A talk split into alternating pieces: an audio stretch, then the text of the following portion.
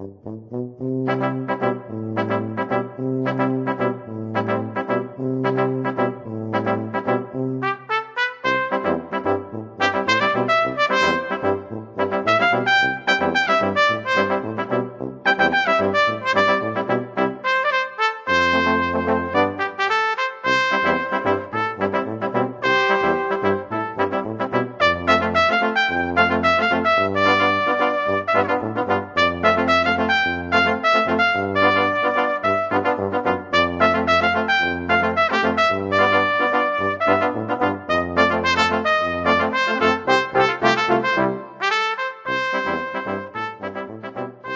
Bienvenidos a Betis Histórico, un podcast sobre datos, estadísticas, historia y curiosidades del Real Betis Balompié.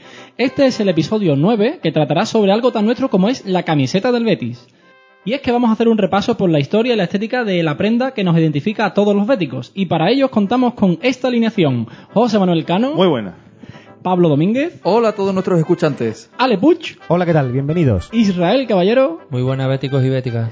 Y si vamos a hablar de camisetas, no podíamos perder la oportunidad de invitar a nuestro amigo Betty Shirts, Javi Guerrero. ¿Qué tal? Encantado de estar aquí con vosotros. Vuelve después de- del primer episodio de Betty Histórico. Sí, de que, de que el de pretemporada y venimos aquí para hablar de lo más bonito del mundo, que es la camiseta del Real Betis Balompié. Y este que os habla, Juanjo Dorado. Estamos grabando este episodio el 7 de octubre de 2020. El Betis eh, ganó su último partido al Valencia por 0-2. Y hoy tenemos algún cumpleaños, tenemos algo que comentar del día de hoy. Eh, aunque no hay ninguna efeméride importante, hoy, 7 de octubre de 2020, Canales está a 7 minutos exactamente de jugar su tercer partido como bético con la selección española absoluta y Andrés Guardado con México va a jugar su, partido número 24 representando al Real Betis Balompié en competiciones internacionales. Por cierto, este fin de semana el Betis le ganó al Valencia y el Betis de baloncesto también le ganó al Valencia. Es que si tú no das el toque de básquet, no lo dan. Hombre, pero es bonito eso que... Para eso está. Antes que nada, os recordamos que podéis encontrar todos los episodios de Bet Histórico en la página web quillospodcast.com barra Bet Histórico y que podéis encontrarnos en las redes sociales Twitter, Facebook e Instagram con el mismo nombre, Bet Histórico. Una vez presentada la mesa, eh, ya suenan los instrumentos de Airbrass Quintet en esta versión de Silvio de Betis, así que comenzamos.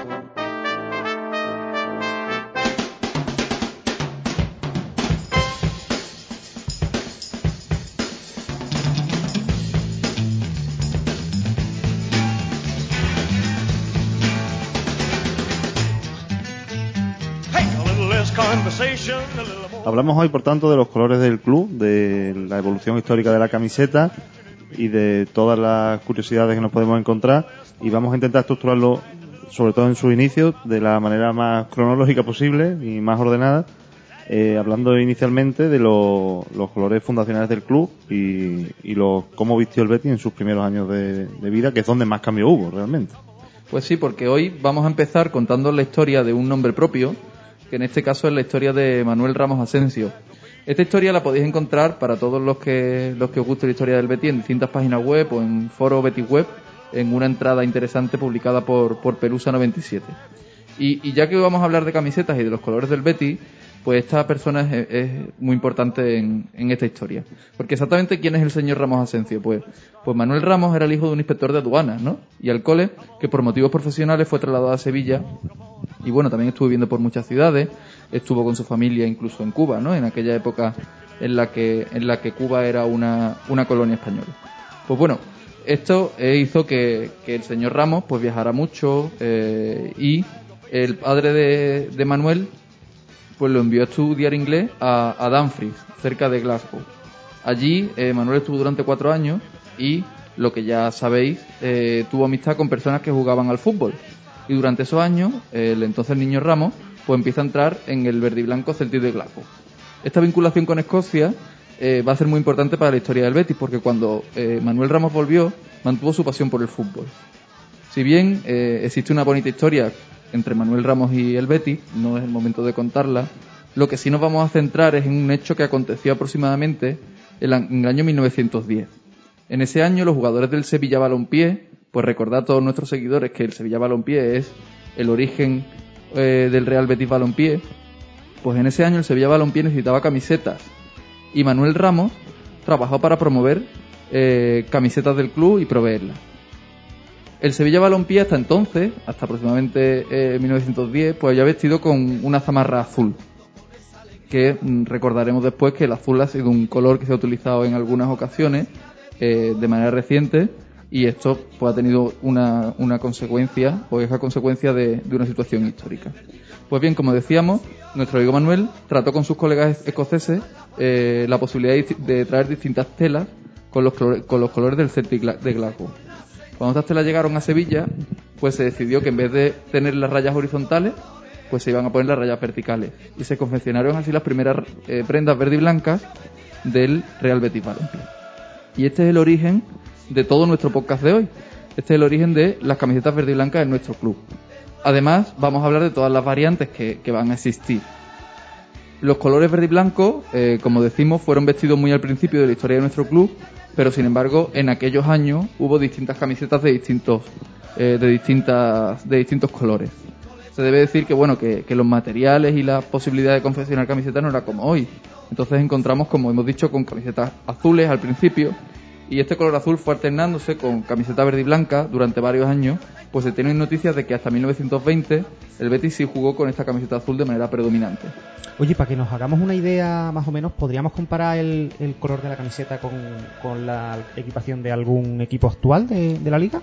Si bien nunca se llegó, o sea, durante esos años el, el azul cambió algunas veces y tampoco soy un, un experto en esa etapa de la historia de la camiseta del Betis, pero el primero creo recordar, hablo de memoria, que era un, eh, o el- no sé si era el primero o el de 1914, era un azul Prusia, que es un azul digamos oscuro y también eh, sin- hemos tenido otro tono sin llegar a ser un celeste, pero un azul más claro, pero era un azul más o menos no sé, un Chelsea, por poner un ejemplo que sin ser algo exacto, pero que no era un Celta de Vigo, no era la Lazio, ¿vale? Era un Chelsea, un... Getafe, En Italia, por ejemplo, ¿no? Italia.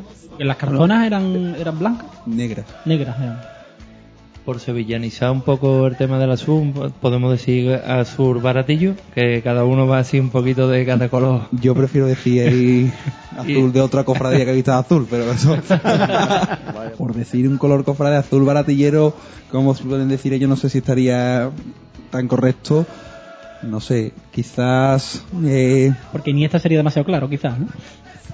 Sí, el de la Iniesta sería demasiado claro. A lo mejor azul del maniguetero de San Esteban puede ser una cosita.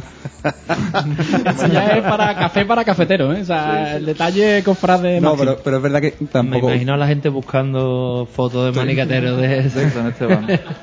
escuchando esto. Azul palio de. oh, no, qui- quizás azul antifaz de la estrella. Buen ejemplo. De palio, porque de Cristo va demorado. ¿no? Bueno, el origen del azul es porque el, grupo de mayor de fundadores del España Balompié, que es el nombre del club a partir de 1908, que realmente, como ha contado las tablas verdes muchas veces, es la primera eh, los primeros las primeras noticias que existen de- del club como tal y de su fundación son en 1908 y se nació como España Balompié y era porque era de una academia militar de Sevilla y el azul estaba asociado a esa academia y es el color de ahí toman de ahí toma eh, el origen de- del color primigenio de nuestro bendito club De hecho, si, si vosotros os fijáis, eh, los primeros escudos del Sevilla Balompié eh, son tiene tintes azules. Eh, entiendo que será por esto, por estos matices de los colores militares que, que comentaba Javi. Sí, pero también hay que poner en contexto que los escudos no es de la época cuando se hace referencia a escudos antiguos. Ya digo que tampoco soy, puedo- mm, hay gente que, que son más expertos que yo en esto, pero cuando se hace referencia a escudos antiguos, muchas veces un escudo puede ser que estuviese en, en el sello o en una carta oficial del club en los primeros años, pero mm, no estaba en la camiseta, no estaba, no es como hoy día que hay una imagen eh, unificada o- corporativa. o corporativa a nivel de club como empresa que por suerte o por desgracia son los son los clubes y las sociedades anónimas deportivas hoy, ¿no? Has hablado, Javi, de las calzonas en la primera época, pero ¿tenemos claro la evolución de las calzonas en la historia? Porque has dicho que antes fue negra. eh, ¿En qué momento fue verde? Yo Porque- hablo, a- hablo ahora mismo de memoria, yo creo que las cal- se, se usan calzonas blancas y negras con las camisetas azules en la primera década, si bien es verdad que en el momento que se introduce la, la verde y blanca, la equipación aprobada, y de esto hablaremos luego, con, el tema de la segunda eh, camiseta, que quiero dar una opinión que cuando se escucha, cuando se- hoy, se dice mucho de respetar los símbolos, pues mm, sí se aprueba que sea camiseta verde y blanca y calzonas blancas la equipación titular del, del entonces, y la asamblea de socios lo aprobó y desde los, prácticamente los inicios del club son nuestro símbolo y hay que respetarlo. Te lo pregunto porque siempre hemos relacionado los colores azules, incluso el amarillo y negro que se usó en alguna vez en la- Sí. en los primeros años, pero nunca se ha hablado de las calzonas de esa época. Yo no sé exactamente si está muy claro el tema o no, o si el equipo vestía un poco Como casi, podía, ¿no? casi como Yo- podía, porque estamos hablando de una época, de un contexto histórico totalmente distinto y de un fútbol much- cero profesional comparado con lo que estamos hablando ahora. Yo, estaba mirando, en la, en- revisando un poco una web que se llama la Futbolteca, que viene la evolución de los escudos y la evolución de la, de la equipación a lo largo de la historia, y siempre aparece el calzón blanco. Ya no tengo yo claro la fiabilidad de esta web porque la verdad es que no la conozco. Mm, Yo la verdad que mm, hablo, ya, digo que hablo de memoria porque en temas de... Primero en temas de, mm, de, de esa época yo estoy más especializado de los años 80 en adelante en lo que es la camiseta del Betis. Pero en, partidos concretos de esa época, eh, primero la documentación es, es escasa y por, por desgracia no me ha dado tiempo a llegar aún eh, con, mi base de datos. Pero es cierto que todo el que quiera indagar un poco, muy- recomiendo rápidamente a Alfonso del Castillo, Juan Antonio Zancarrón, las tablas verdes son y ahí sí se, sí se puede ver que se usa tanto hablo de memoria, a lo mejor me estoy equivocando, pero se usa tanto calzonas blancas como calzonas negras.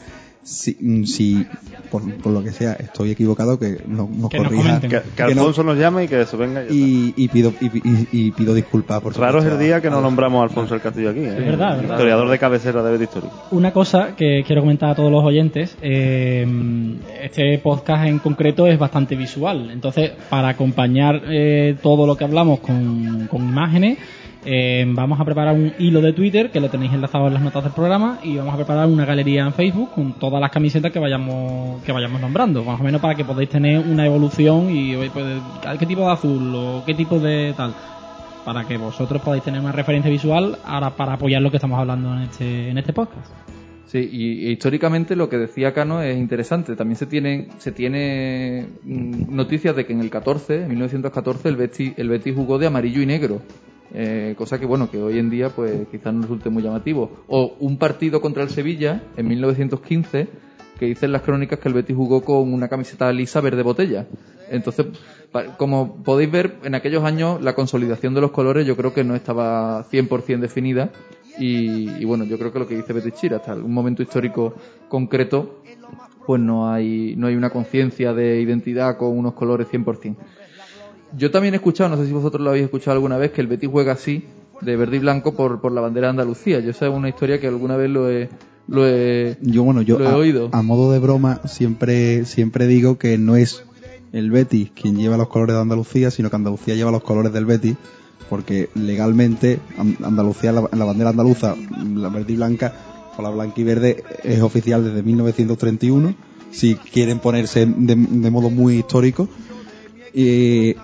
Y, y, y el Betis lleva ya 20 años usando esos colores. Sí. Por mucho que el origen de la bandera sea del siglo XVII, en fin. No, efectivamente, yo estoy totalmente de acuerdo contigo. De hecho, yo había encontrado también algo histórico en el que ya se habla de una bandera verde y blanca, pero en el 18. Eh, En 1918, vamos, o sea, también no de manera oficial, eh, pero ya se hablaba de esos colores. Es decir, que en todo caso Andalucía viste de, Y- de Betis. Y, y que aparte, y que aparte al final también, o sea, esto, si no se supiese el origen, mm, es evidente que podría ser una relación. Pero conociendo tan claro como conocemos que viene por el Celtic y la vinculación histórica de Manuel Ramos con, con la ciudad de, Gla- de Glasgow y con Escocia, es que es una cosa que no tiene debate alguno. Sí, pues, pues yo creo que estos son los primeros años. eh, de manera muy rápida, podríamos hablar mucho, pero quizás tendremos que avanzar más también para que nuestro experto llegue a la época en la que él tiene mayores conocimientos, que son los 80. Y de los años 20 a 70 acá no poca variación hay, ¿verdad? Realmente hay poca variación. Eh, he estado indagando estos días en... Siempre decimos que la web más que pierde es nuestra web histórica de cabecera y este blog que me recomendó aquí Javi es eh, para el que le guste la camiseta in- imperdonable que no lo siga. Camisetas Sport Club del amigo Javi Guayar, Correcto. Eh, un, autént- un auténtico Un trabajo impresionante. Es una, una obra de arte de muchísimos equipos y con el que colabora, yo- con el que colabora por ejemplo Alfonso. Alfonso, si os fijáis muchas de las fotos que rescata Alfonso de partidos de los 40, de los 50, él pone después las camisetas porque él colabora y yo también he, he tenido la suerte de colaborar con Javi en su trabajo mandándole algunas fotos que le faltaban. Desde aquí lo recomiendo. Aficionado del Real mm, Zaragoza, club que por cierto esperemos adelantar en breve, que no se nos enfade, pero que esperemos adelantar en breve en la clasificación histórica. Poco movimiento en cuanto a la camiseta en esos años, más allá de lo relacionado con la mm, estructura, por así llamarlo, del cuello, ya que en los primeros años tenían, bueno, estaban amarrados con una cuerda, no sé si eso tiene Sí, un nombre. una especie de cordones a- Cordón. al cuello. un cordón al cuello. Mm, Después veo que desde el año 27 tenía botones, pero como hasta la mitad de la camiseta, más o menos, quizá un poco menos. Posteriormente fue una camisa, eh, ya más en los años 40. Además, veo aquí un, modelo que me llama mucho la atención por las franjas verdes muy finas. Pues Una camiseta no blanca, lógicamente, pero con, final- con bastante poco porcentaje de verde Al final en comparación. en esos tiempos se, se bueno, en esos tiempos y prácticamente hasta que, bueno, problemas en la camiseta del Betis ha habido hasta el año pasado, si, si nos ponemos, eh, si nos ponemos eh, ¿no? Siempre hay, porque es una cosa que siempre es complicado y demás y anécdotas hay cada año.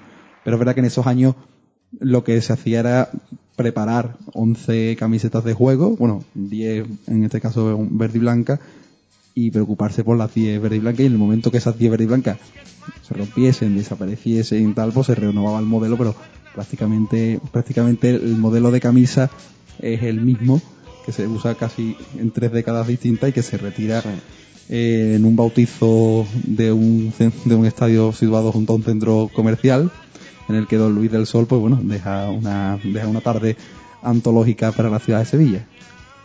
Como digo, poca variación en eso, más allá de los botones del cuello. Pues después de la camisa pasó algunos años con, con dos botones.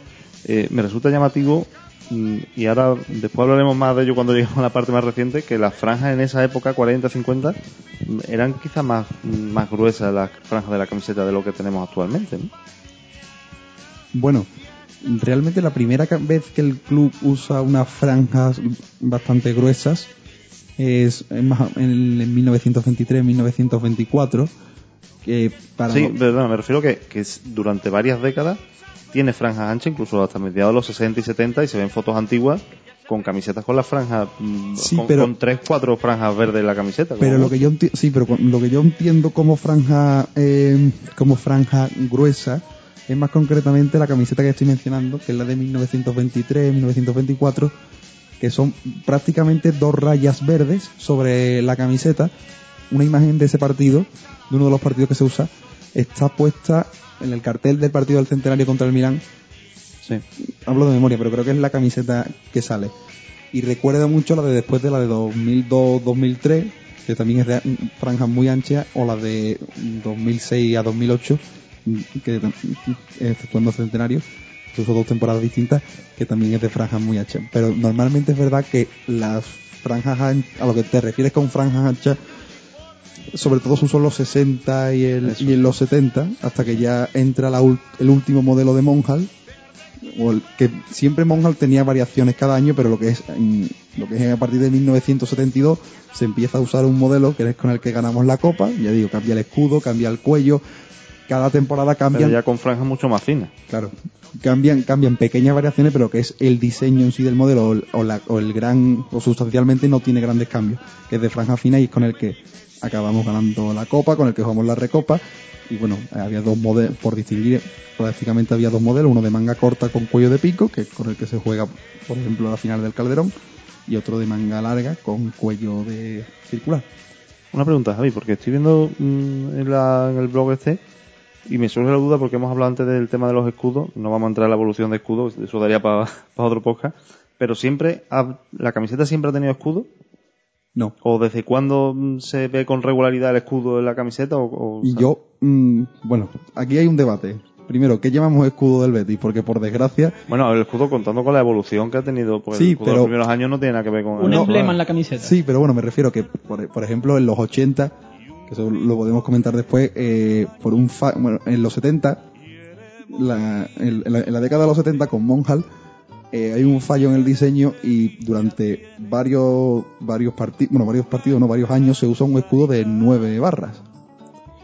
Eh, entonces, claro, o sea, eso realmente es, el escudo del Betis, pero se usa un escudo de nueve barras. Que de hecho después, al- cuando se firma con Meiba, eh, seguramente cogiendo el modelo que le daría al club para hacerse una idea de cómo era la camiseta y del Betis, pues ellos, la primera Meiba es con un escudo de nueve, de nueve barras, sin el logo de Meiba, y es la que, por ejemplo, eh, tengo publicada en, en mi colección. Eh, yo entiendo cuando Cano dice escudo, mm, curiosamente, ¿sabes? después de la curiosidad que tú acabas de contar, él se refiere a algún emblema en la camiseta, ya sea 9 barra, 13 o... Yo, eh, la última camiseta del Betis que tengo constancia que, no se, que se ha llevado sin escudo es en las eh, finales de los 70, porque en los finales de los 70 se usaban dos, dos marcas distintas, Monjal y Jorgel. Eh, y hay un partido, creo que es 77, no sé si es 77, 78, 79, 80, que jugamos contra el Barcelona. Y ese día, por ejemplo, eh, vamos, es que tengo, estoy visualizando una- ahora mismo una, una imagen de, de Enrique Morán. Y Enrique Morán, que gana el Betis 2-1 en, eh, en nuestro campo, creo que es. Y ese día el Betis va sin escudo. Y esa camiseta, eh, esa camiseta de Jorgel se usa mucho, mu- se usa sin escudo. Entonces, en la década de los 70 es la última vez que hasta donde yo tengo constancia el Betis juega sin, sin escudo. Sobre lo que has dicho, esto, mm, estamos viendo aquí la página y, y, y en esa década mm, aquí sale algunos años sin escudo y, y los últimos con escudo. Sí, pero Sí, yo es que tengo la duda porque muchas veces viene el escudo aparte y yo no sé si lo pone aparte para dejar claro que el escudo es diferente para que se vea bien o porque la camiseta era así. Yo no pero, tengo eso claro. Pero hay que poner en contexto que, vamos a ver, pa- para empezar, el trabajo de, de, de Javi en, en su blog es buenísimo, pero el hombre no es historiador del Real Betis Balompié y no ha podido ver todos los partidos de la historia del Betis. Entonces hay que ponerlo en contexto que incluso en los años recientes le faltan algunos, y de hecho, cada vez que repaso la web y yo lo veo, le, mando, le mando las camisetas. Pero también hay que poner en contexto que, el, eh, para, que es que hasta los propios coleccionistas del Betis, vamos, yo mismo fue en esta cuarentena cuando descubrí la camiseta Jorgel, porque la tenía, y de hecho tenía una de mi tío, mi tío jugó en el, en el filial del club, en lo que era el Betis Deportivo, que ahora mismo se llama igual, pero bueno, durante muchos años no se ha llamado así. Y yo tenía una camiseta suya de la marca Jorgel, pero nunca había investigado sobre ella y, en la cuarentena tuve tiempo, me puse a investigar y efectivamente eh, fue un modelo usado por el club y busqué partidos de la camiseta y ya digo, es que hablo de memoria, pero creo que es 78-79, también se usó, también se usaba eh, en la 73-74. Al final no era un- hay que, hay que ver que en esa época no eran las no eran las marcas como hoy día, donde Capa tiene que Capa te, te, te manda eh, si, si el club le pide un millón de camisetas, es una forma de hablar evidentemente, le manda el millón de camisetas. En esa época era, pues, oye, que es que hace falta 11 camisetas o 14 camisetas que sea la convocatoria o 18 que, que nos vamos que nos vamos para y bueno y encima también cuando y además la ropa de entrenamiento eran camisetas que antes se habían usado en juego que se descosían los números Eh, no me gusta hablar de esto porque esto es, es un genocidio camisetil no pero bueno.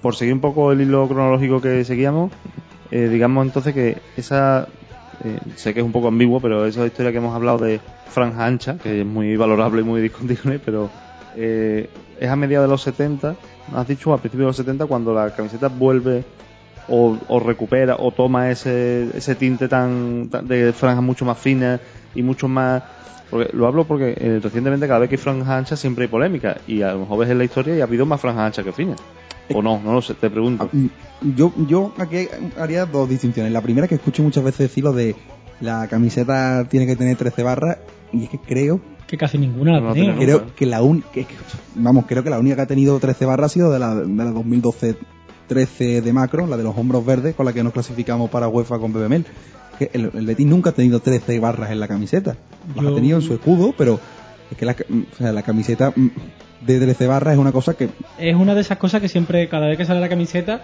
es que no tiene 13 barras. Y lo veo muchas veces por Twitter o por, o por comentarios Sí, sí, a viva voz de la gente y digo, pero es que yo, mira que tengo camiseta.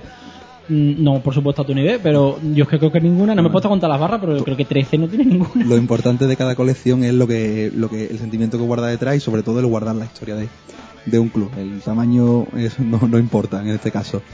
Eh, Y Javi, entonces, esa camiseta de, de franja fina es anterior a Meiba, ¿no? O, Sí, o cómo esa- se recoloca esa parte de, de la historia, insisto, década de los 70. durante la década de los 60, se- 70, eh, Monjal es el principal proveedor, no solo del Betis, del Barcelona, del Madrid, del Atlético de Madrid, de todos los equipos españoles prácticamente. Y es la última camiseta del club sin ser de una casa comercial. Casa comercial entendemos hoy Nike, Adidas, Kappa, mm, Macron, Umbro, ¿no? Es la última, digamos, Sí. por llamarlo de- muy a grosso modo, camiseta artesanal. Sin ser artesanal, pero bueno, para que se me entienda. Y es en 1980 con la llegada de Meiva, cuando entra eh, los inicios del, los albores del, del marketing deportivo, de, de, la- de- de los sponsors y demás. Y Meiva es la primera marca comercial del Betis, que por cierto Meiva recientemente ha vuelto al fútbol eh, con, con muy buen acierto, haciendo la camiseta del Twente holandés. Es roja, pero bueno, es Ahí, bonita. ahí ya, fue- ya hemos fallado. Bueno, ¿verdad? Bueno. ¿O- ¿Os gustaría que volviese al Betis? A mí me enca- a creí mí- que iba a decir que sí gustaría rojo, ya te iba a echar de no, no, hombre, coño. Bueno, que a mí particularmente me, me encantaría, me encantaría ver, vamos, ver al Betis de Meiva, me encantaría, A secas. sería un sueño. Y ya es- ver a Canales con, con el 10 de Meiva pues es una cosa muy, muy bonita. No a la altura de Dios, ¿eh? por favor, de Don Julio Cardeñosa, pero que se me entienda. Con lo cual empezamos, has dicho, en el año 80, eh, la etapa más moderna de este tema, la etapa ya de marcas comerciales, de un- digamos una mayor profesionalización de, de las camisetas y de las equipaciones de los clubes, ¿no? Correcto. Eh, como he dicho, en 1980 eh, llega Meiva al, Betis.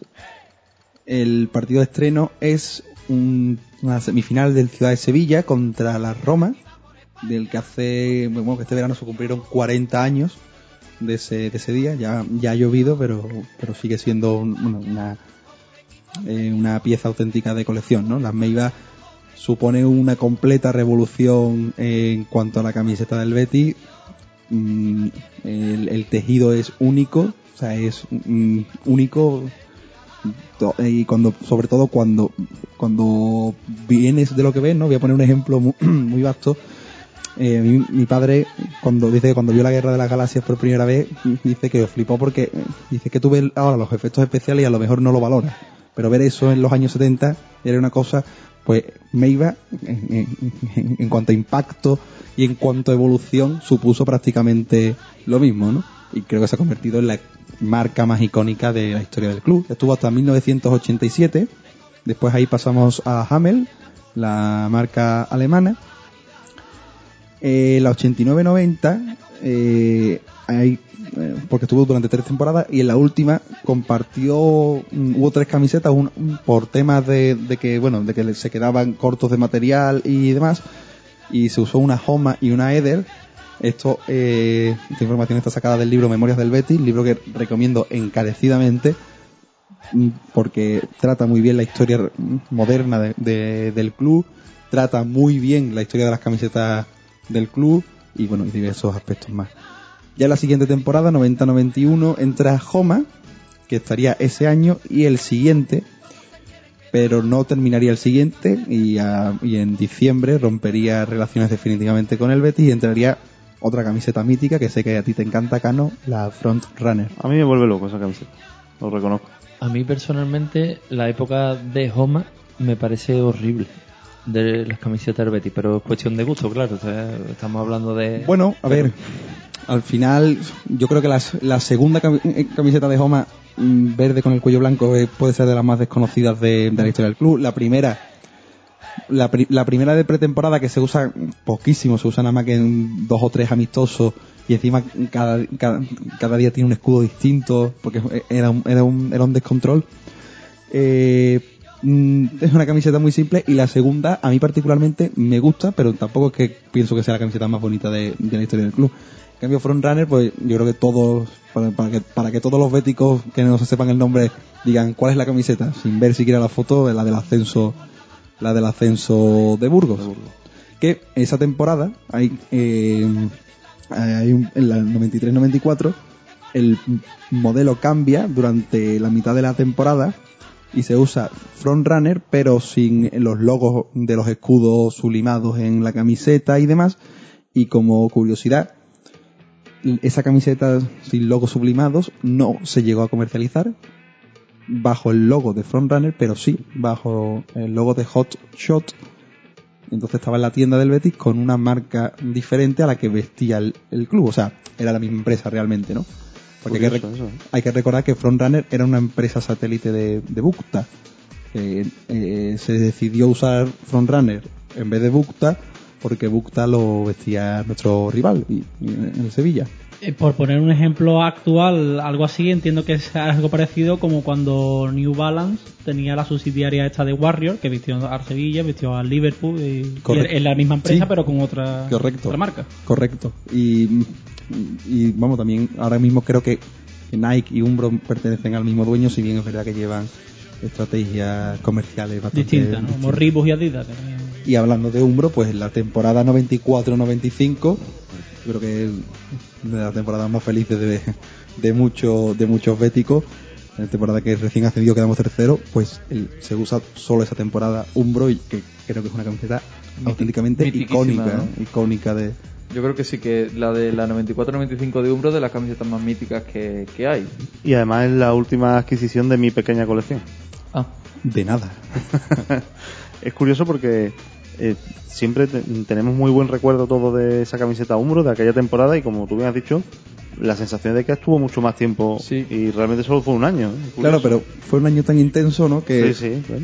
y dejó tanta- tantas postales míticas.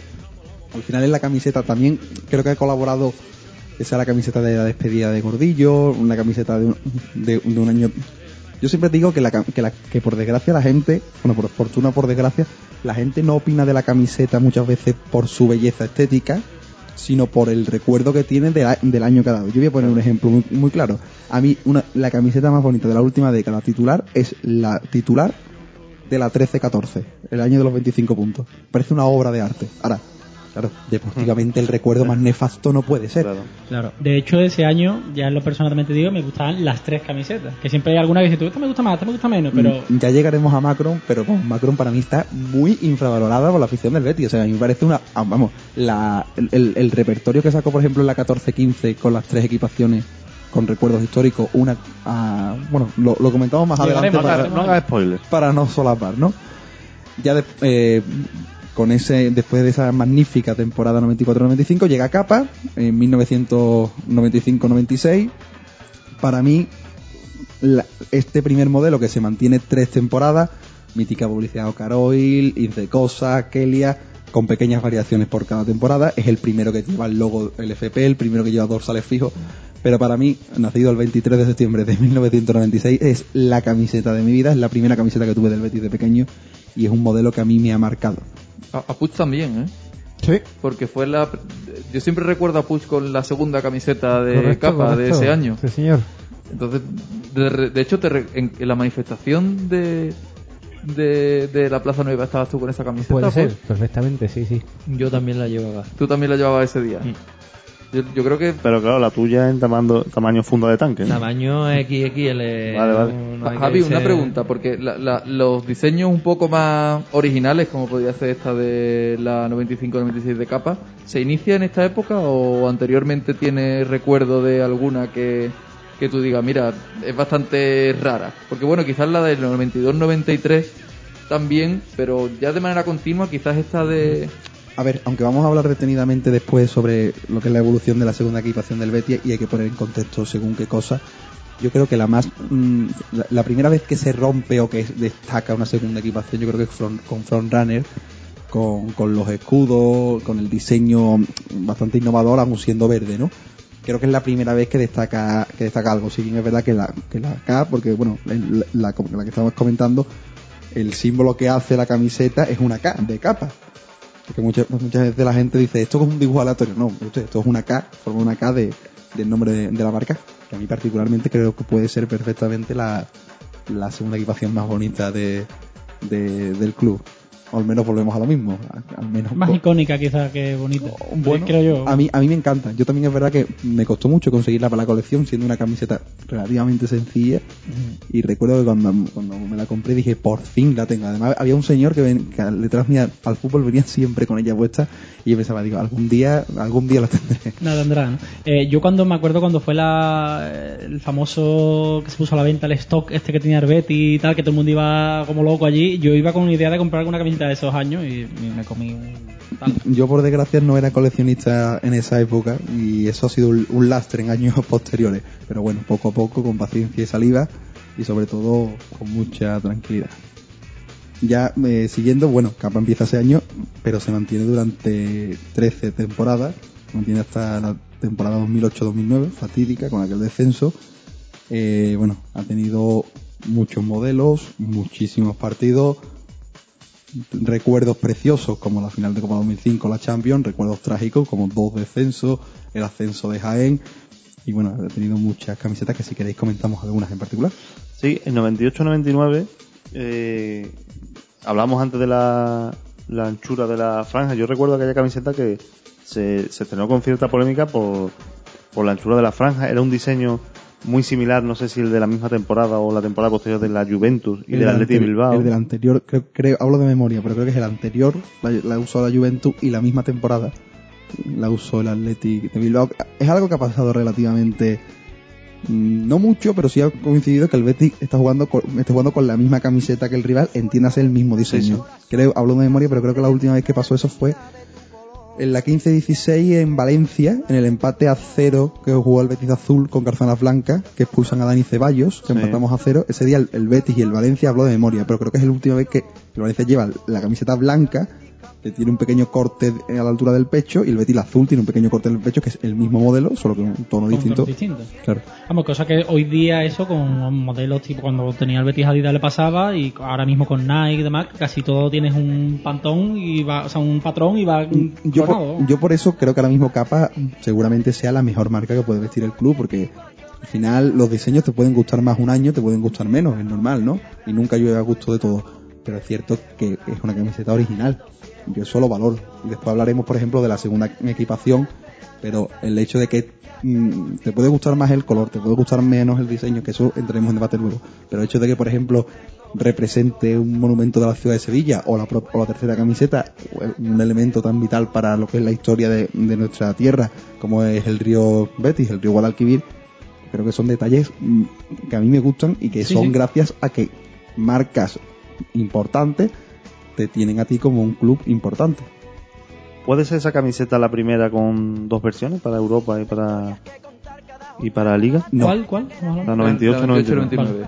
Pues No. esa tuvo dos versiones, ¿no? Sí, correcto. Eh, las regulaciones UEFA, o sea, las regulaciones que afectan a la camiseta eh, a nivel Betis empiezan en la 95-96. ¿Cómo distinguir el modelo? Pues muy sencillo. Los modelos de la 95-96, como hemos dicho antes, ya fueron los primeros que llevaban nombre y número en el dorsal, logo LFP, y si se recuerda a la gente, eso lleva el logo de capa sublimado en todas, muchas veces en la, en la raya para la competición europea desaparecía.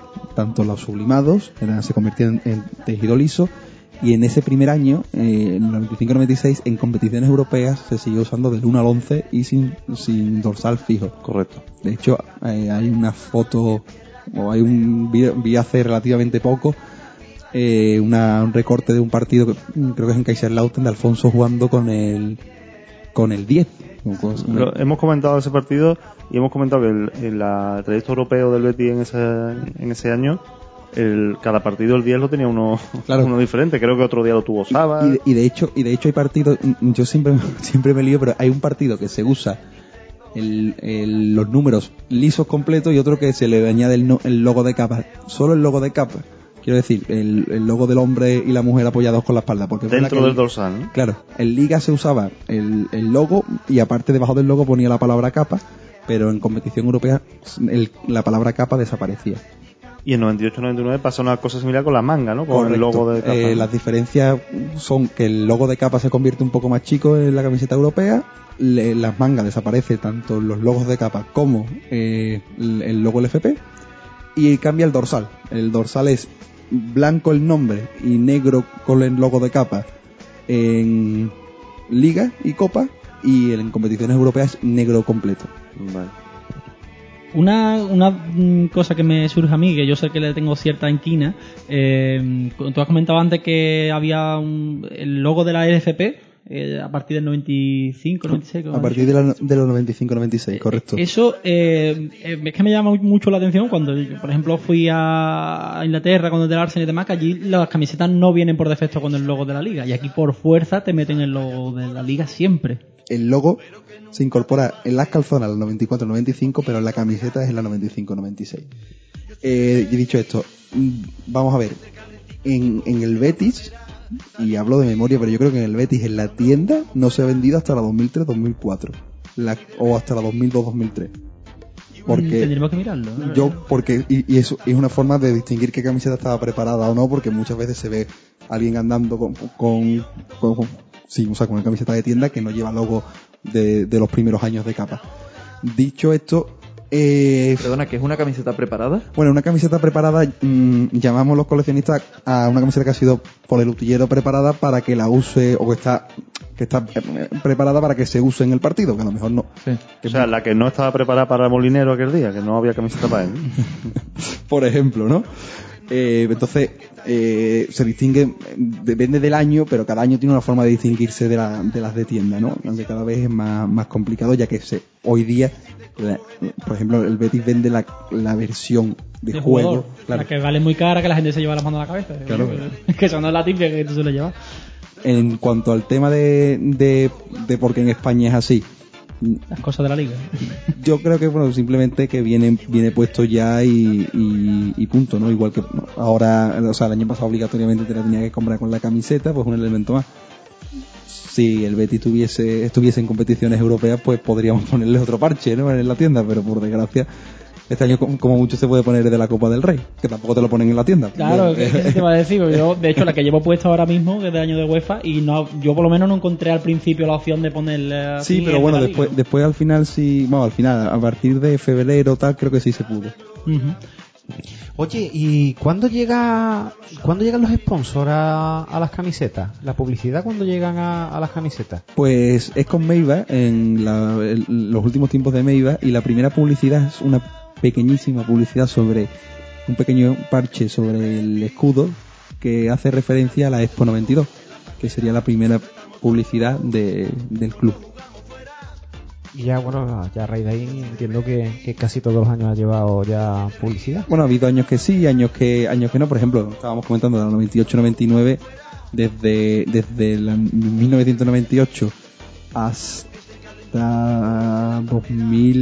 2003-2004, eh, esa franja de años, perdón, 99-2000 sí usa, sí usa publicidad, pero desde, 2000, desde, do- desde la 2000-2001 desde el regreso a segunda división con el posterior ascenso y la temporada eh, que nos que jugamos Europa tras la clasificación con Juan de Ramos esas tres temporadas por ejemplo no usa publicidad no depende va dependiendo de, cada año. ¿Y sabemos el- los números cuando aparece por primera vez el escudo del Betis?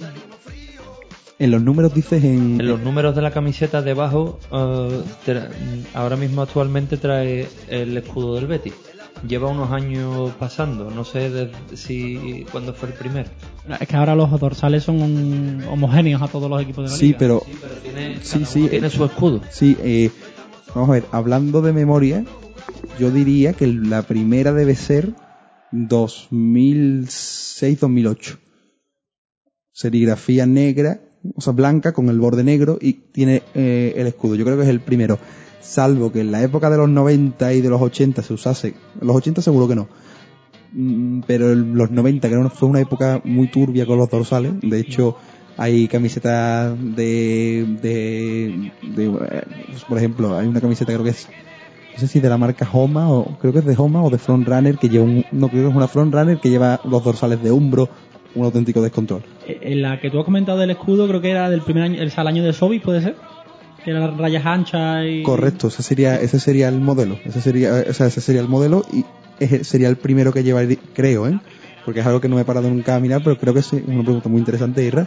A mí de memoria me suena también. Cuando yo- tú has dicho ese año me suena que anteriormente Yo creo no. anteriormente, an- an- o sea, en, en, en capa seguro que, que anteriormente no, porque los dorsales fueron al principio con el logo de capa y después a partir de a partir de la de, la temporada en segunda división, a partir de la, de la 2000, dos- de la 2000 2001 eh, el dorsales son, son lisos y se mantienen lisos hasta que el Betis gana bueno, hasta, hasta que el Betis gana la Copa y juega la Champions al año siguiente. En 2005-2006 también se mantienen lisos los dorsales.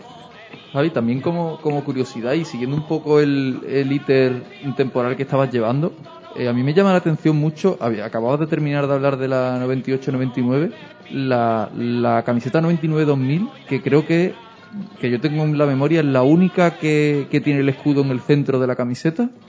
Titular sí, pero después en RBB saca una- en la 2011-2012 las camisetas de portero de RBB de portero sí llevan el escudo en el centro. Sí, la verdad es que es, algo verdad, bastante, es algo bastante curioso, ¿no? Porque eso mm, no tiene mucho sentido, es decir, es algo... Yo creo que era mm, que en la época dio por ahí y, y, vamos, varios clubes lo, lo hicieron. Por ejemplo, el Atlético de Madrid, que defiende con nosotros, también lleva el escudo en el centro. Sí. Y- Así no fue a los dos. ¿eh?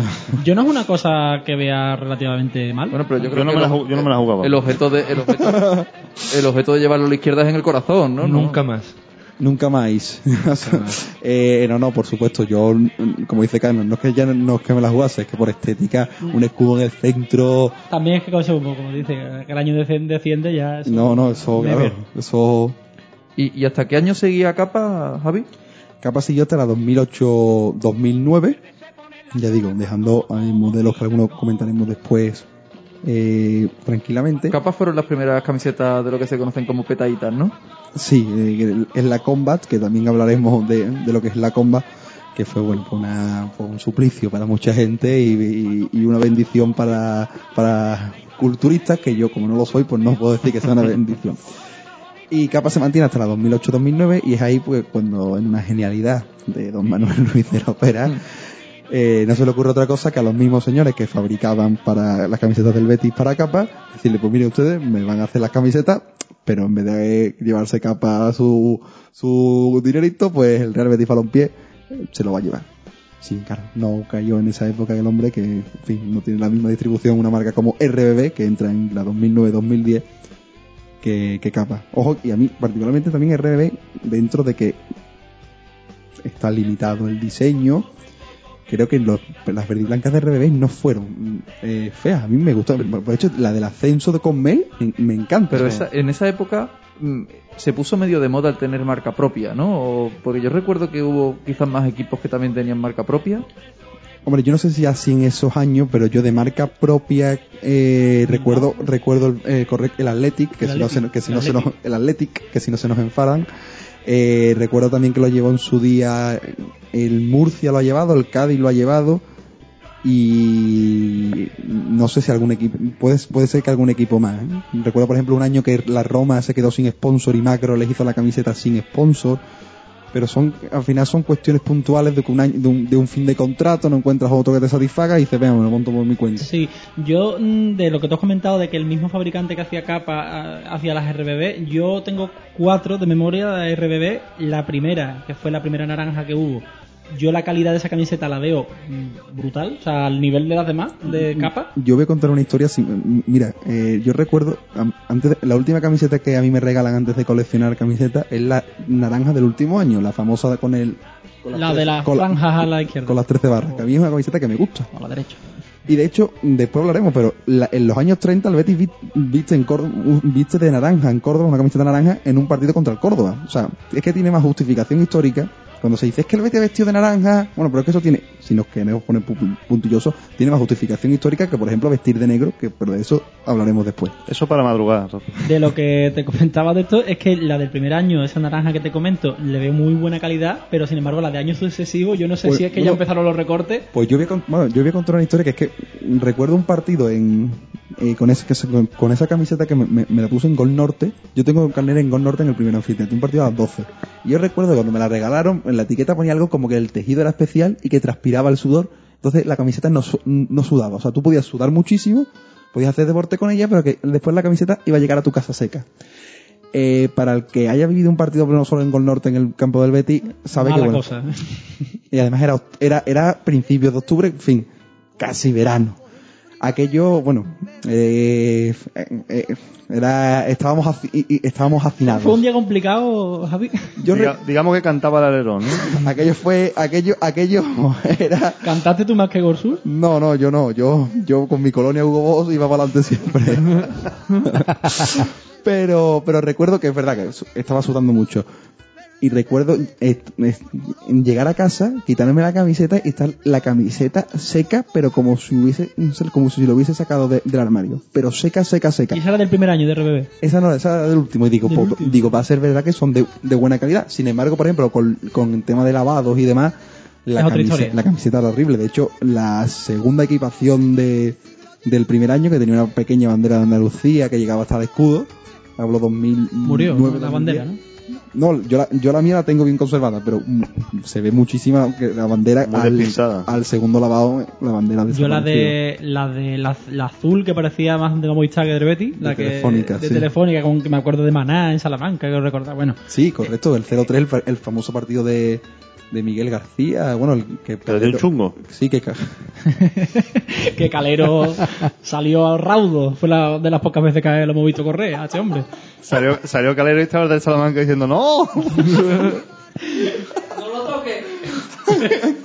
Pero mira, dio la cara, ese día dio, dio la cara. Esa camiseta mm, yo me la, la tengo y las mangas son de un tono de azul y, la, y el resto de la camiseta es de otro. O sea, para que tú veas como lo que te digo, las primeras RBB me han envejecido muy bien, pero las de los últimos años Bueno, eran- yo, re- yo- además yo recuerdo que, bueno, recuerdo no, que es que hace dos meses la gente empezó a decir, es que el Betis ya vestía una camiseta morada y ponía la, de- la azul del centenario y ponía esa. Digo, mire usted que eso no era morado, eso era, eso era que su lavado, que, que usted no lava, La- la que lava la- las camisetas hay que lavarlas, hay que lavarlas a mano y en agua fría y sin suavizante. Ya tarda más de la cuenta en, en... Ha estado tendía más tiempo de la cuenta, me parece a mí. Eso, eso sí, eh, hemos hablado antes del color de, de los nazarenos de la, de la antifa de la estrella, pues yo creo que es una cosa igual, que, que yo nunca distingo cuál es el azul y cuál es el morado en esa cofradía. Da- tras los tres años de RBB, eh, bueno, realmente tiene poca variación estética la camiseta. Llegan los años dorados de Macron en cuanto a estética, en mi opinión. A mí, me- como he dicho antes, Macron me parece de verdad una... o sea, Macron estuvo tres años, ¿no? Estuvo tres temporadas, 2012-2013. La tercera equipación de la 2012-2013, el azul marino, me parece una gozada de camiseta. La titular del año poster- de posterior, con, con los 25 puntos, pues como hemos comentado, pues eh, año de, infausto, de infausto recuerdo, pero la, hombre, la segunda camiseta es muy bonita y siempre con guiños a la historia, ¿no? La segunda camiseta homenajea un poco lo- el- la equipación verde y negra, verdad que con, con un concepto diferente en la raya, en mucha más cantidad en, en esta ocasión, pero homenajea un poco la, la equipación del, del con lo que era el su día el Betis Fútbol Club. La de la 2014-2015 es un homenaje a, a la Monjal, a la ca- camiseta Sí, con la que ganamos la Copa. La segunda equipación es un homenaje a la segunda equipación de Meiva primera. Y la tercera es un homenaje a la camiseta amarilla y negra. O sea, es que es, es- es innovar y cuidar la historia. A mí Macron puede ser de las marcas que más me ha gustado de, de la... Yo, yo tengo que decir Desde, que la, desde uni- que tengo uso de razón. la única camiseta que tengo es la del primer año de Macron, la titular. Esa es mi camiseta del Betis para ir a... Bueno, la única que tengo y la con la que voy al campo. Es que a mí particularmente es una marca que ya digo, que de verdad que, es que creo que ha sido muy infravalorada por el beticismo. Y, y por desgracia escucho yo, no, es que, es que hemos vestido a Adidas. Como diciendo, es que hombre, es que Adidas, es- Adidas, Adidas ha sido, vamos, de verdad, Adidas se ha vestido, sí, y por desgracia se ha vestido. De hecho, cuando entra Adidas 15-16, para mí es la peor verde y blanca, bueno, verde y blanca por decir algo, que, Que se veía azul en muchos sitios.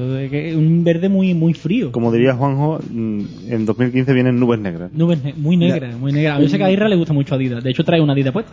Vamos, a mí es que la que traigo puesta me parece de, la- de las segundas más bonitas Sí, que, pero yo- que ha tenido, que posiblemente sea de catálogo, que el Sí. Oviedo tenía una mm, años posteriores mm, parecía, pero en- con azules en vez de con verdes.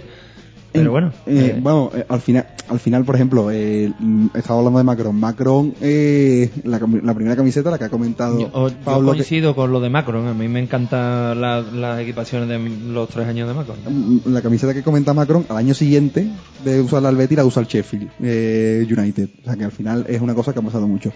Pero en cuanto a Adidas, es verdad que hay camisetas bonitas. Y por ejemplo, la tercera, que hemos hablado antes azul del partido de Valencia y, y que se usó tres, tres veces más, a mí me parece una camiseta bonita. Pero por ejemplo, la primera equipación que hace, la de la Es 15-16, un, es un atentado. Esa es la que era difuminada, la raya Corre- difuminada. correcto. Y, y la espalda totalmente verde. Recuerdo un partido, en, bueno, el, de- el derby de, de Liga, que el Betis juega con calzonas verdes, creo recordar, si no me falla la memoria. puede ser.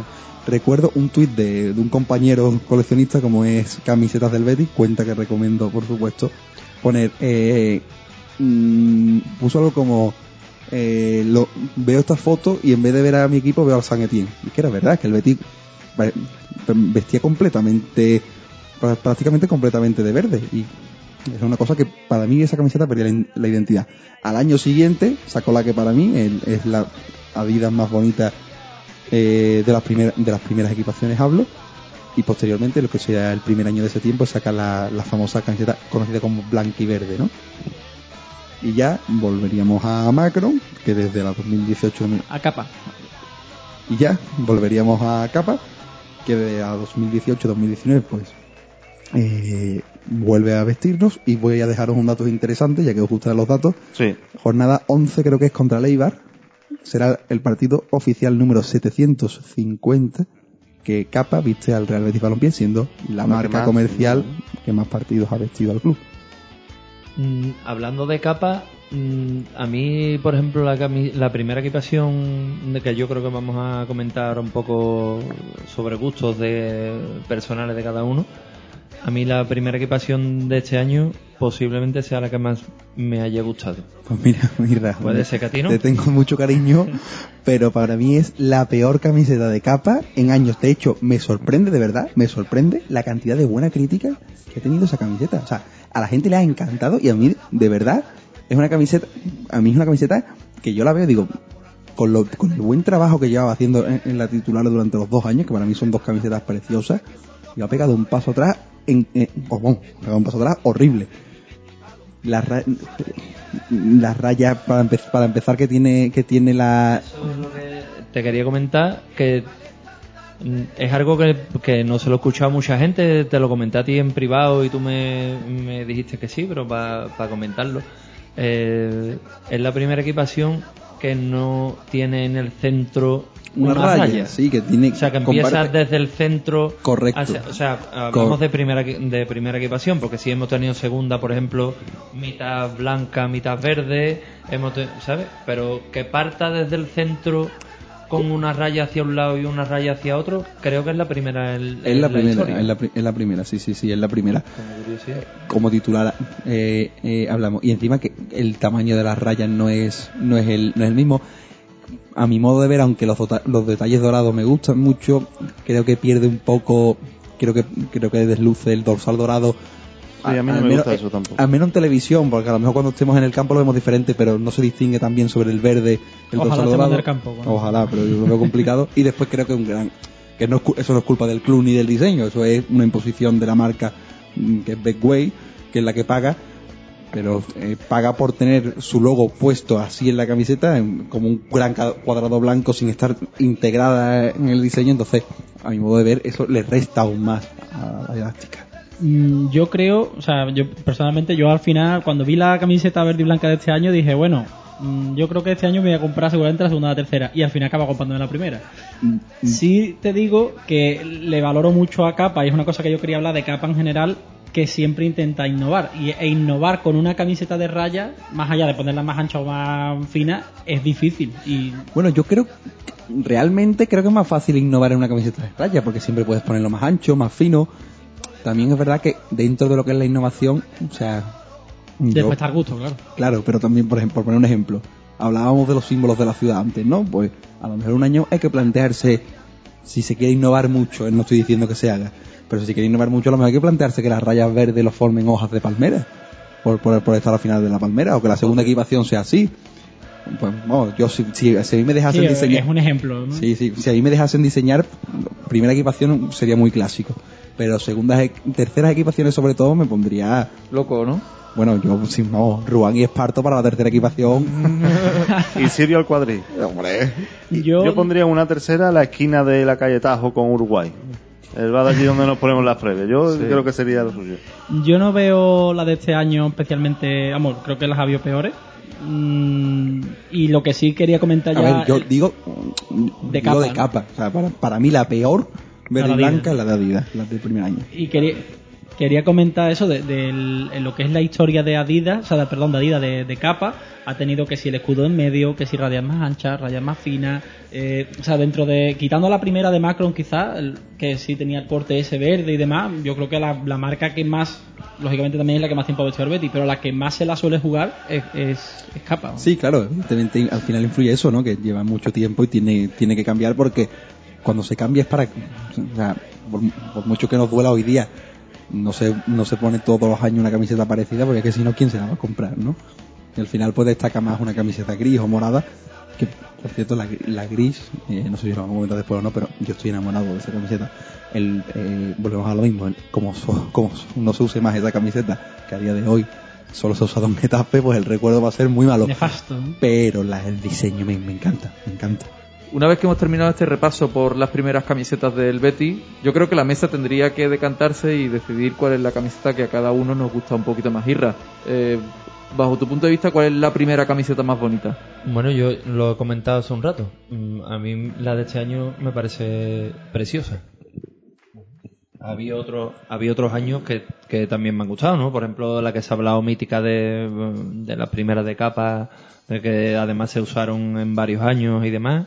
Me encanta la que me, me lleva, pero claro, eh, lo he dicho antes, me gusta Es que, es que todas las de Betis te gustan mucho. bueno, la de Adidas no me gusta, por ejemplo, no la primera. O sea que, ¿Y tú, Puch? pero bueno.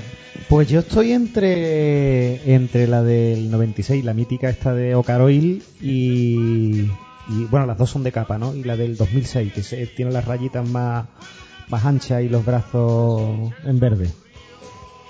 No sabría decantarme por cuál de las dos, yo creo que me quedaría con sí, quizás sí, me quedaría con la del Amigo 96 Cano. y 97. Mm, Yo me quedaría quizá con la primera capa, pero también es un poco lo que, lo que decía Javi, es que mis primeros años en el Villamarín son 93-94, o son los primeros años que Tú- yo tú la- tengo tú la tienes, ¿no? La, la primera, primera capa, capa. sí, pero la tengo tamaño de que la tuve en su momento. Eso, sí, sí, Eso Ya puede por, ser por lo que sea no te entra. Por lo que sea, no. Vale. Y entonces, claro, Umbro, la primera capa, pues son los, los primeros recuerdos muy nítidos que tengo yo de, del Villamarín y además con la mm, fueron muy buenas temporadas, con, eh, con Umbro quedó tercero, con, con capa de final de copa. Y quizás me tiraría por ahí y la macro que ha dicho Javi, que me encanta también. Hombre, yo si tengo que elegir, eh, es complicado, ¿eh? Es complicado, pero no sé, creo que la camiseta de la final de Copa, de la que luego hablaremos, muy bonita, pero por poner una, mm, me quedo con, la, con el primer modelo de capa porque es el modelo que ha marcado a, toda una generación de, de. Yo como camiseta modelo muy poco visto y muy poco tal que me gusta más del Betis es la de la Champions de capa. De, o sea, si tú me dijeras diseño una camiseta del Betis, probablemente se parecería mucho a esa. Y hago un apunte también que tengo ganas de volver a ver una camiseta tipo la del Gol de Varela, raya, dos rayas verdes anchas, que en su época fue muy polémica, bla bla bla, pero dentro de después volvimos a verla parecida con Sobis y ya nunca más se, se vio. Y cada, cada década una camiseta así no la, no la veo mal. la Yo, a mí es una cosa que también me, me agradaría ver. Sí, la verdad es que sí. Yo estoy muy de acuerdo con vosotros. Yo también me quedaría con, con la primera capa. También por edad. Yo creo que todos estamos un poco ahí en esa franja de edad de, que nos marcó esa época. Y yo por ser un poco más original, pues la, la primera Macron, que también me gusta, que además es la que tengo, eh, también me parece muy bonita. Extraño que, que habiendo comentado antes la camiseta Umbro, ninguno la hemos dicho. Y, y es un es icónica. Eh, No, sí, a ver, mm, yo digo... Sí, que no la hemos dicho como la que más nos gusta O sea, y, y realmente todos la tenemos No, bueno, como claro. de las primeras que Ah. se te vienen a la, a la cabeza, ¿no? Yo siempre, a ver, yo creo, yo creo que la mejor, que, que la mejor es la, es la Meiba, o sea, eso, la, es la más bonita, es la más todo. Pero es verdad que al final, pues, de gusto no hay nada escrito y siempre uno tiende a tirar a, a, a- a razones más sentimentales. Y también lo que ha dicho Cano, es verdad que muy intensa que fuera 94-95, fue una temporada, y el otro modelo estando tres temporadas, pues tienes muchos más recuerdos. Además es raro que el mismo modelo, prácticamente igual, mm, tres temporadas consecutivas, que es una cosa hoy día impensable. Sí, bueno, es verdad que cambia cada año, volvemos a lo mismo, cambiaba cada año, ¿eh? el tono de verde, cambiaban, sobre todo cambiaba el tono de verde, eh, los tres años, pero es verdad que eran los albores de casi de- del marketing de, moderno, ¿no? Antes de pasar al melón de la segunda equipación o de la equipación visitante, porque ahí vamos a incluir segundas y terceras, yo quiero abrir otro melón y es calzonas de la primera equipación. Ese Uf, no me hables de eso, eh, eso voy a- después quiero comentar, eh, cuando hables de, de un tema de la segunda equipación, quiero comentar, so- voy a, voy a hacer referencia a ello, pero es que eso no hay, no hay melón que abrir. La camiseta se votó en 19 o sea, perdón, la equipación se votó en 1910 por los socios y es, las calzonas deben ser blancas. Que el Betis juega de, de negro muy bonito en el Bernabéu, sí, y en el, y en el campo del Sevilla, sí, y en San Mamés, bueno, San Mamés no, en, no sé, en el, en- bueno, ya está. En cualquiera que pueda jugar, En- realmente. En, cualquier, efectivamente, con, con el, an- Me estalla porque el, el Claro, es que estaba pensando en Mestalla, pero ya ha cambiado. Perfecto. A mí me parece perfecto. De hecho, para mí esa es la segunda equipación del Betis. Claro, es- eso yo- que eso la tú y yo coincidimos Es 100%. que es la segunda equipación. Camiseta titular, sí, calzonas negras y cuando no se pueda, viste usted de verde completo. Y si no se puede, pues ya viste usted otro color. Pero lo que no se puede hacer es por gusto poner unas calzonas verde un año, un año con calzonas negras. A mí, para, para- a mi modo de entender, de entender la equipación, eso atenta con- contra los símbolos. Y decir que, que queda bonito. Mire usted que es que, yo, vamos a ver, para mí la equipación del Betis es como, la, como, como un- una túnica de nazareno. A mí, mi túnica favorita es de la carretería, que es preciosa, es la túnica más bonita de la Semana Santa. Pero como yo soy hermano del Calvario, pues yo me voy con el Ruán y el Esparto. Yo no voy a llegar a la Magdalena en la madrugada vestido de la túnica de la carretería. Digo, es que es más bonito, mire usted, pues usted no sale en la cofradía. Es que es tal cual. O sea, es que no voy a decir nada. Ya lo ha dicho él. No, es que ya está bien. Yo, por este lado de la mesa, creo que somos un poco más manga ancha con eso. Yo algún día quiero ver Betis calzonas negras de primera equipación. Igual que lo hemos visto de verde, igual que que siempre... No, es que de verde también coge el mismo cabreo. Siempre le pongo a Cano el mismo ejemplo. El Bayern Muni, viste, como le sale del nabo. Sí, y lo es, que, importante es que el Bayern final Muni es el ejemplo es de la infamia absoluta en cuanto a camiseta. Pero es que el Bayern de, pero es que el Bayern de Múnich no ha mantenido una camiseta durante, o sea, una equipación durante 100 años. Es que, tenemos, es que tenemos una tradición de 100 años que es verdad que se ha roto puntualmente. Hasta que se cambie. Es que eso no tiene más historia. Vamos, y el ejemplo lo tenéis Pero es que cruzando la acera. ¿no? con, las la- medias. con las medias negras. Pero es que en este caso las medias negras de- en, en la acera de enfrente se cambiaron en su época, igual que el Betis durante una época usó medias negras.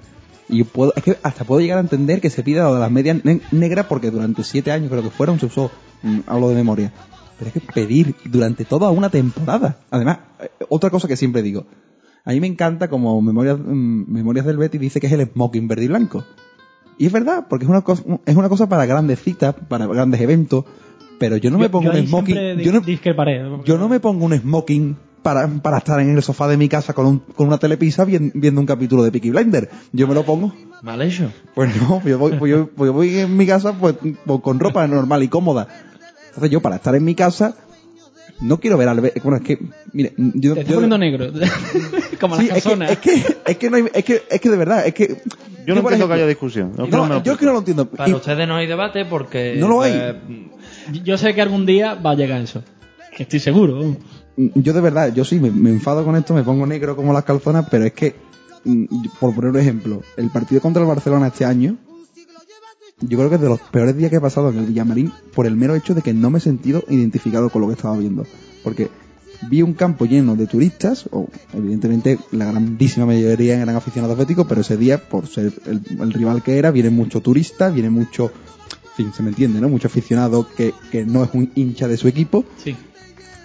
vi mucho flash y vi saltar a un equipo de- vistiendo de amarillo y a otro equipo que se supone que era mi equipo vistiendo con calzona blanca y una camiseta verde completa. Yo es que mm, mm, en mi, en mi casa no, mm, no- no entiendo que, que mi equipo salga así. Pero yo sé que, que yo sé que en esto soy muy radical y que por desgracia Es una muy- batalla perdida como le pasa a Cano con Soy- el escudo soy- monocromo. Sí, yo, yo me cabreo poco porque es una cosa que ya tengo siempre, asumida, siempre en contra de los escudos monocromos. está. Siempre. Es que no, no- siempre. no me saques el tema, ¿eh? Ander Herrera puso el otro día un tweet haciendo referencia a esto diciendo que por qué los clubes mm, mm, cambian su escudo para, para la estética de la camiseta. Digo, digo, Ander, me caes bien. Bueno, El caso, que no hay melón, que no hay melón, A aquí a- no hay melón que, que valga. A mí una cuestión que, que has dicho ahora eh, y que creo que, que nos da pie para, para empezar eh, la siguiente parte de este podcast y es que tú has dicho que la camiseta del Betty es verde y blanca con calzonas blancas, la primera de visitante es verde y blanca con calzonas negras y si no se puede, verde. Mm, ¿Siempre ha sido verde la, la segunda opción del Betty? No, y aquí es donde quiero hacer una, un, un breve discurso. Vamos a ver, el, el discurso de Betty Chills. la, la segunda equipación puntualmente, por ejemplo, como comentaba antes, se usó una camiseta naranja en los años 30 en Córdoba, un jersey, dicen las crónicas, para ser exacto. Pero bueno, pero centrándonos. Hoy día se eh, parece que... Vamos, vamos a acercar. La camiseta morada ha levantado mucha polémica. Pienso que si la segunda camiseta hubiese sido la gris, no se hubiese levantado esa polémica. Entonces yo no comprendo que se levante polémica con una por llamarse segunda en vez de por llamarse tercera. ¿Me explico? O sea, al final es, un- es una etiqueta. Totalmente de acuerdo. Es una etiqueta. Igual que también te digo que gran parte de esa polémica viene por una ola de a criti- criticarlo todo. Mm, Eh, Creo, creo que no, se llama tercera, Bueno, no pero, pero al final, al final es que si, si gusta tanto y se alaba la primera equipación, no me vale después argumento mm, como crítica de que criticarlo todo, porque si no también se criticaría la primera equipación. Pero quiero decir una cosa clara. La segunda equipación, quitando momentos puntuales, lleva desde los años 20 siendo verde. Camiseta verde. Distintos tonos de verde. Distintos tal. Pero es que se escucha.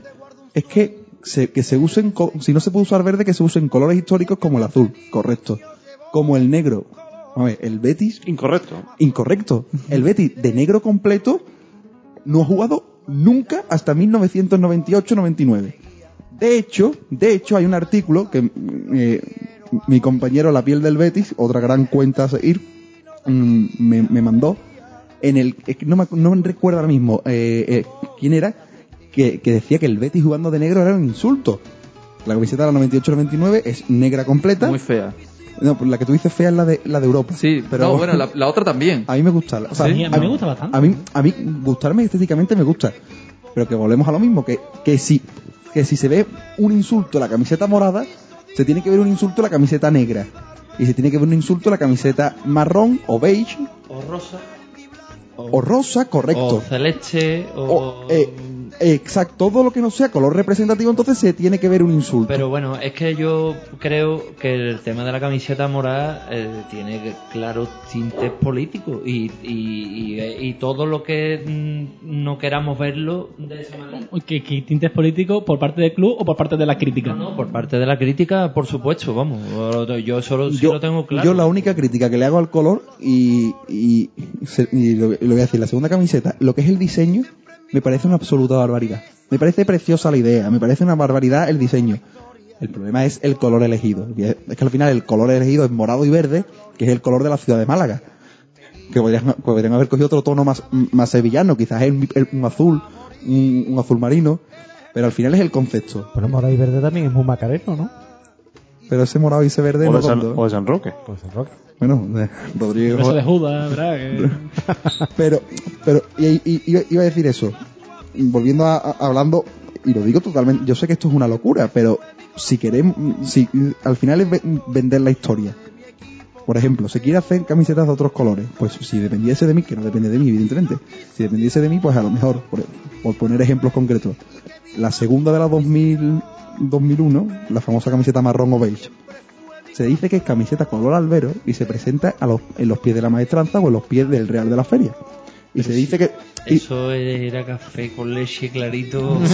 Turrón. Manchao, manchao. Las crónicas, de la, mí- las crónicas mí, de la época decían de- verde kaki. Para mí, la más fea que ha tenido el Para mí, para mí la más fea es la primera, la primera naranja de RBB. Bueno, la más fea no, la menos bonita, porque la camiseta del Betty nunca La, puede ser. la primera. La primera naranja de RBB, la, la tercera. Bueno, tú, te- tú te has puesto ahora diciendo que las camisetas del Betis nunca pueden ser. No, que las cosas que tienen el escudo del Betis a nosotros mm, nos lleguen adentro, eso no es distinto a que se pueda hacer feo o no. Y hay camisetas feas, y hay calzonas feas, y hay medias feas. Que son del Betis, que sí, que mm, yo se la voy a comprar a mi hijo y se la voy a poner, pues sí. Y hay hasta personas Pero- feas también. Pero, pero, por supuesto, aquí en la mesa hay varios. no lo dirás por mí. O sea que eso está muy bonito, lo de si no, de las cosas que tienen el escudo del Betis, no. Y, Mira, hay y hay, camisetas y que hay imágenes secundarias feas, ¿eh? Claro, pero eso ya da para no. podcast. Y no secundaria. Vamos a dejarlo ahí. Pero que, pero que, por poner un ejemplo, la camiseta morada, si se pone como un homenaje a la, a la túnica de la Quinta Angustia o del Valle o a las túnicas de tantas cofradías de Sevilla o a las túnicas de los, de los nazarenos, que al final son cosas muy sevillanas, pues, pues a lo mejor habría tenido más éxito. Pero quiero decir, volviendo al asunto, que creo que se, que se critica muchas veces como que se puede criticar con razón que sea un- un- un- una falta de respeto a la historia del club. Que yo eso no lo discuto. Si eso, en mi pensamiento hasta lo acepto. Lo que no puede ser es criticar una cosa sí y una cosa no. Y decir generalmente, no es que la negra, no, mire usted, el vi- vistiendo con una camiseta negra, eso no es representativo del Betis. Por mucho que ya se nos haya hecho a- al- al ojo, a base de que en los últimos 20 años, más de 4 o 5 camisetas ya han sido negras completas. Pero no, ha- pero no era un color histórico del club, porque el club vestía de verde y negro. Pero es que vestir de verde y negro es como vestir la primera camiseta de verde y blanco y que alguien te intente justificar, como se ha intentado justificar una camiseta blanca. Que yo me peleé en la cuarentena cuando salió el diseño de estos, de estos diseños que ponía la gente, que había gente Sí, que había que elegirlo. No, de hecho, Sí, había que elegirlo. eh, y había es una opción, había una opción que, que, que era una camiseta blanca. La camiseta con la que juega el Betis en, en Vigo el año pasado. Eh, Correcto, la de los eh, héroes es- elegida y, y en esas cuatro había una blanca con Hay una diferencia muy poquita, creo yo, entre la blanca y la gris de este año. ¿eh? El gris ese mm, con los focos prácticamente blancos en El, la tele. ¿eh? el gris, el gris es gris y el blanco blanco. claro. Y una camiseta blanca entera no es representativo del club, es representativo de otros clubes. Yo, a mí, lo, por ejemplo, yo basándome en la polémica que ha surgido este año con las camisetas, porque mm, cuando se habló también de, sobre todo por los colores, se habló de que la segunda posiblemente fuera morada y al final fue, y se habló de que la tercera iba a ser gris, y mucha gente también criticó que el Betis gris, eso no... Es que el año pasado tuvimos la segunda equipación negra y la tercera rosa y no se formó tanto y son colores, como tú has dicho, que no son representativos del Betty. Y la, ro- y la rosa, vamos. O sea, Rosa es casi rojo y vamos a... No, no, pero que, la, pero que la rosa, pero que la rosa, a mí por ejemplo, no me- estéticamente no me gusta nada. La negra, por ejemplo, me encanta A mí, me, a mí me encantó la Me negra parece un y- camisetón. Y, y me pareció muy fea la rosa. pero que también somos hijos, somos hijos de los Claro. tiempos que vivimos. Entonces ya a estas alturas seguir, seguir peleando por, por ciertas cosas, yo creo que habría que poner, que habría que trazar líneas rojas ya en que la camiseta sea siempre verde y blanca, que nunca se use una camiseta blanca y que nunca se use una camiseta roja. Cosa que por desgracia se ha usado en camisetas de portero, tanto una como otra. Pero eso ya es otro debate que, que ahí sigue Otra historia. metiendo. Eh, ¿Hay algún color, eh, os pregunto aquí a la mesa abiertamente, ¿hay, algún color o algún tipo de mm, forma de hacer una segunda tercera equipación que echéis en falta, que alguna vez no se haya usado? Sí. Obviamente que no sea el rojo. No, no, sí, sí. dicho. Yo tengo una que mm, es mi sueño. Vamos a ver. eh, en los años 80, River Plate. A mí me encanta la camiseta de River Plate. Me parece, quitando la camiseta del Betty, la camiseta más bonita del mundo. Eh, River Plate viene en una gira a España y juega contra el Murcia y contra otro equipo más. Pues en uno de esos partidos juega con una camiseta que es su primera equipación en invertida. Es decir, roja entera con la banda en blanco. Pues yo quiero una camiseta verde entera con, la, con una banda blanca. De hecho, puse, no sé si os acordaréis, que puse en la cuarentena cuando el club Sí, pedía me diseñar. Yo, Me acuerdo soy malísimo en Photoshop y, y dije, digo, y lo subí diciendo, digo, sé que está mal hecha, sé que tiene tal, pero solo para expresar La- el concepto. el concepto de lo que quiero. Y es una camiseta que es mi sueño eh, hecho camiseta. De hecho, cuando estábamos con Adidas, el Cádiz sacó una segunda equipación que era Igual, azul entera, pero sí, con sí. una diagonal amarilla que me parece preciosa. Y pensé, digo, digo, podríamos haber sacado nosotros esto. Ya que es de catálogo, por lo menos que me sea la que yo quiero. Exacto. ¿Vosotros alguna? Yo, ¿Alguna? yo, hay una, yo hay una camiseta que creo que, bueno, que es imposible porque es verde y blanca realmente, que es una arlequinada. Yo no sé si el Betis Bueno, ha tenido... ha tenido una especial, la del día del reciclaje, esta. ¿eh? Sí, pero, eso eran muchos cuadraditos. Sí, al- Ah, vale. La como- cuestión es cuatro cuadrados. como la del el Sabadell. Sí, sí, sí. Pero claro, esa es imposible, realmente, porque sigue siendo verde y blanco. Bueno, o pero sea, refiero- es para una camiseta especial para Claro. casa, pero no como A mí, segunda. por ejemplo, a- mí, por ejemplo, mm, yo tenía muchas ganas de ver un estilo Celtic, que, bueno, se, puede criticar o no el diseño, pero al final lo, lo vimos el día de Lo vimos. Málaga, ¿no? que lo comentaremos después. Cano, Puch. Mm, Yo echo de menos algo mm, muy de los 90 quizás, que por ejemplo la segunda, algo parecido a la segunda húmero, verde liso y pantalón negro. Ah, mira, sería bonita también. Ya el tono mm, lo vemos, ¿no? Pero No lo sé, no lo sé. La verdad que no.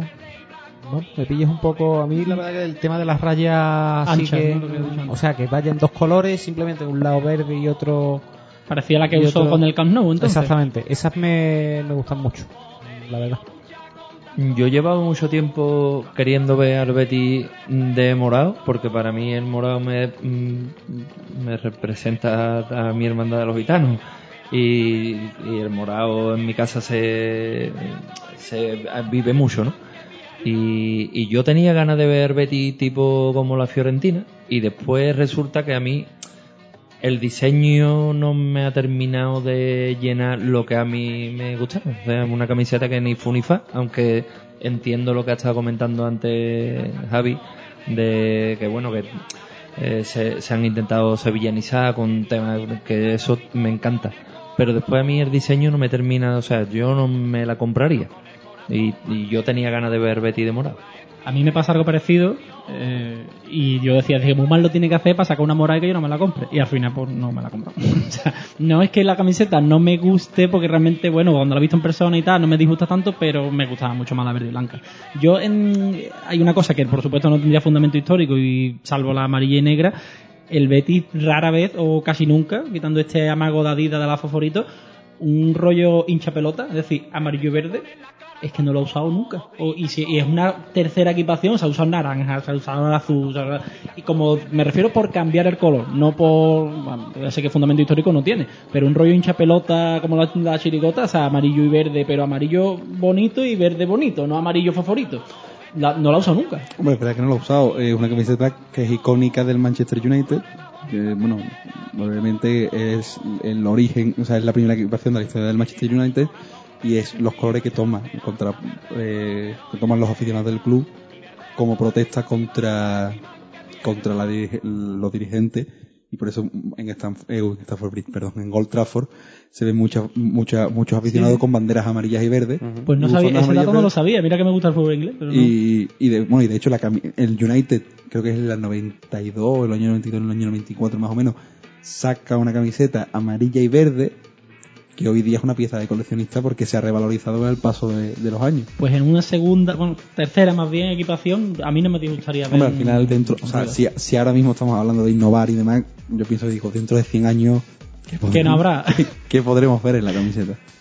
Javi, por situar el tema de la camiseta visitante un poco en orden en el tiempo, que estamos aquí divagando demasiado, eh, has, has dicho que la 98-99 es la primera no verde, ¿no? Eh, siempre a lo largo de la historia, más o menos en, la época ya de marcas profesionales, entiendo que sí, pero anteriormente siempre tenía una camiseta alternativa, por ejemplo, en los años 50 y había Sí, siempre sí, había una ca- camiseta verde lisa o había, o- Había- o, era lo que pillaba. Había, había camisa, había camisas verdes en la época de la camisa, había camisetas verdes. De hecho, bueno, mm, con la, la que ha comentado Pablo que no le gustaba, que me parecía muy fea, hasta hace una semana se creía que era la primera vez que el Betis no había jugado de verde y blanco en Europa. Porque fue que esa camiseta solo se usa eh, contra el Williams segundo. El gol de Alexis. Correcto. Correcto. Solo se usa ese partido. Pues recientemente Pedro Verdugo, eh, miembro de las tablas verdes, ha rescatado un documento de un cine parisino en el cual se ve un resumen del partido de vuelta del, del contra el eh, Stade con el, con el Stade de France. Stade de France, Sí, ¿no? sí. Stade de France. Eh, en el cual se ve que, la, que se usa la segunda camiseta de, de la época, sin escudo, por- cierto, y, sería la primera con calzonas negras sería la primera vez que el Betis viste una segunda equipación en, en Europa. Pero siempre se ha usado eh, mm, siempre se ha usado con siempre se ha usado camiseta verde y siempre ha habido una camiseta verde. Incluso En los años 70, por ejemplo, Adidas surtió al Betis de una equipación verde que se usó creo que dos partidos. En fin, y desde que llegó Meiva, Meiva, Meiva era verde, la primera equipación, las primeras, segunda equipación de Meiva fue verde con, la- con las mangas blancas. Ya más allá ve- del diseño. fue verde completo y, y se ha cambiado el tono de verde, pero hasta el 98-99 siempre ha habido verde. ¿Y desde cuándo hay una tercera equipación? Porque eso tampoco es una cosa tan antigua, eso es más o menos... La primera tercera equipación del Betis podemos decir que es la de la 2002-2003. A ver, es que, o sea, realmente como concepto de tercera equipación.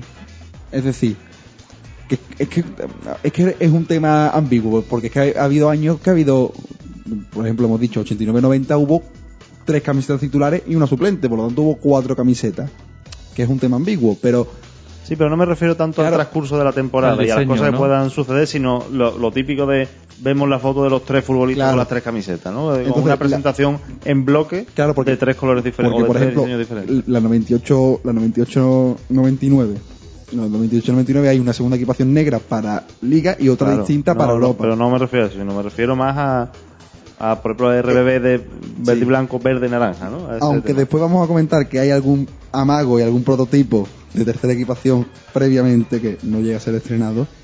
La primera equipa- la primera tercera equipación de la historia, el- la de la 2002-2003. La mítica solo usada en el Camp Nou, mitad verde y mitad blanca. Desde entonces siempre ha habido tres. Desde entonces mm, no siempre ha habido tres. Es eh, hay años que solo se han usado dos camisetas. Sí ha habido tres diseños siempre, si no me falla la memoria, pero ha habido años que solo se han usado dos camisetas. Y se han dejado la otra para portero, como luego comentaremos. Bueno, como ha dicho antes Pablo, ¿cuál era nuestra primera equipación favorita? En el caso de la visitante, ¿cuál es vuestra camiseta favorita? Bueno, pues a mí me gustaba mucho la, la RBB del. Creo que es de la, te- la última temporada de RBB, la segunda que era verde con una rayita muy finita, blanca. Me gustaba mucho y por supuesto la Umbro de 94-95. Yo, eh, yo me decantaría por la Macron 2012-2013 azul. Sí, pero segunda, esa tercera. Joder, tío. es que Bueno, da igual. Bueno, visitante, figura, visitante. tío. Visitante. Se acepta. Eso cortado. Yo me, yo me quedo con la de capa. Con la tuya. con- sí, con la que tenía la De puesta, esa a mí me, me vuelve loco. Yo también me quedo con esa. Yo también me iba a quedar con esa, pero por cambiar un poco. Hombre, a mí de, de segunda equipación me, me gustó mucho en su día. Lo que pasa es que siempre tendremos el amargo de recuerdo de, de cómo acabó esa temporada en Europa. Pero me gustó mucho la, la de Macron de la 13-14. Con las rayas verdes y negras. Me gustó mucho. Hombre, esa de la, A mí, a mí me gustaba mucho ese y la celeste también. ¿eh? La celeste la tercera. sí, también sí. fue muy bonita. Pero el cuello era un poco extraño. ¿Y tú, Juanjo? Yo tengo predilección por camisetas negras y, tengo una maldición prácticamente con una negra que fue la primera negra que sacó Betty, eh, la segunda, la segunda, perdón, que fue la de, del mismo año del gol de Varela. La de que era un- La europea. La primera compa, ah, la, la primera compa, la que era negra entera. Y tengo siempre la maldición con esa camiseta porque fue también de las primeras que tuve y mi madre tuvo la ocurrencia de echarlas lejía. Así que tuve una camiseta blanca y rosa, la más de bonita, que con el tiempo le dije, las quiero recuperar, me dijo, no, yo la he tirado. Digo, vaya, ya. encima, la- primero la destrozo y después la tiro. Que podía tener una camiseta, aunque destrozada, pero bueno, por lo menos para el recuerdo. Y esa negra, mm, para mí fue... Siempre quería una camiseta negra. Hasta, de hecho, el año pasado no me ha salido, me la compré. aunque no tenga fundamento histórico, como ha dicho aquí el amigo Javi. La camiseta de la temporada 91-92, mm, que, que él era Fran Rane. Eh, yo recuerdo que la selección holandesa tuvo una muy parecida en naranja. mm, ¿Puede ser? Con ese diseño. Po- Ponemos en contexto que es una camiseta verde con un estampado, eh, que hoy, por cierto, con que están muy de moda los estampados, se- sería prácticamente una camiseta actual. Eh, ¿A esa te refieres? no? Yo creo que dice la con la que gana Holanda la Eurocopa, ¿no? Puede ser. Sí, pero eso es un, es un, pat- es un patrón, creo que de Adidas, que, que, es, un, que es un patrón que, que llevaba en esa época, lo uso también en la segunda equipación de, de- del Arsenal amarilla, la mítica Banana Shear, creo que se, creo que, que hace poco se ha sacado una reedición más o menos de ella, Uno, un, un La- diseño inspirado. Sí, la Adidas del año pasado, si no me equivoco. Yo creo que sí, es correcto, la- pero que es, un- es un patrón, es un patrón distinto. Pues esa camiseta como segunda equipación también me. También te gusta. Javi, hemos estado hablando de la cantidad de camisetas que, que se sacan y todas las camisetas mm, se usan el mismo número de partidos o, por ejemplo, existe la curiosidad de que haya camisetas diseñadas solo para eh, que se han usado solo un partido. A ver, aquí hay que poner muchos asteriscos. Eh, hay que distinguir entre camisetas diseñadas como tal para un solo partido y camisetas que por circunstancias solo se ha usado un partido. Camisetas que se han usado solo un partido, por ejemplo, en la tercera equipación de la 2002-2003. Si hablamos de partidos oficiales, la camiseta de, de la, dos- la tercera equipación negra de la 2017-2018 solo usada en partidos oficiales en Málaga. Sin embargo, Que a mí me encanta. muy, bonita.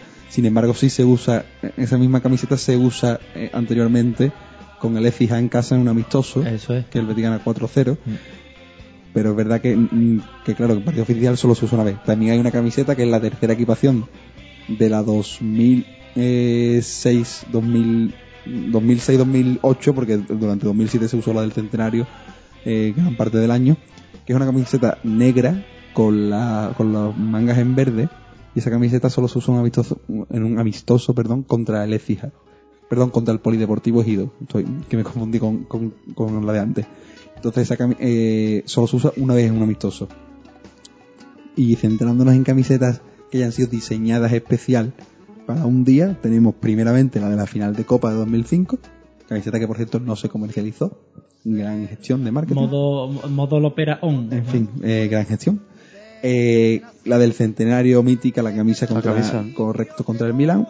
La del Día de la Mujer, la rosa y verde, que, es de que me parece muy bien homenajear a las mujeres. Siempre voy a estar a favor de eso. Pero yo creo que, que una bética quiere ver a su equipo de verde y blanco, no de rosa y verde. Por el- vamos, en fin, eh, es, eh, es algo que, que- que se hizo para vender y punto. Tranquilo, tranquilo. Que te estás nervando otra vez. Después la del Día de Andalucía, que la hemos comentado antes, en rayas horizontales verde y blanca contra el Málaga. Con gol de Sanabria. y de Jonas Martin. Correcto. Que, o, o Jonas Martin.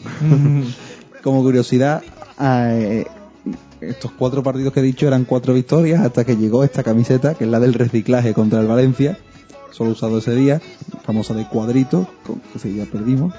Y este año, pues hemos tenido, por circunstancias, hemos tenido dos. La Combat, la Combat, para que todo el mundo sepa, es la camiseta apretadita, ¿no? La que te deja, la que, la que te, la que te, mar- la que te marca todas las vergüenzas.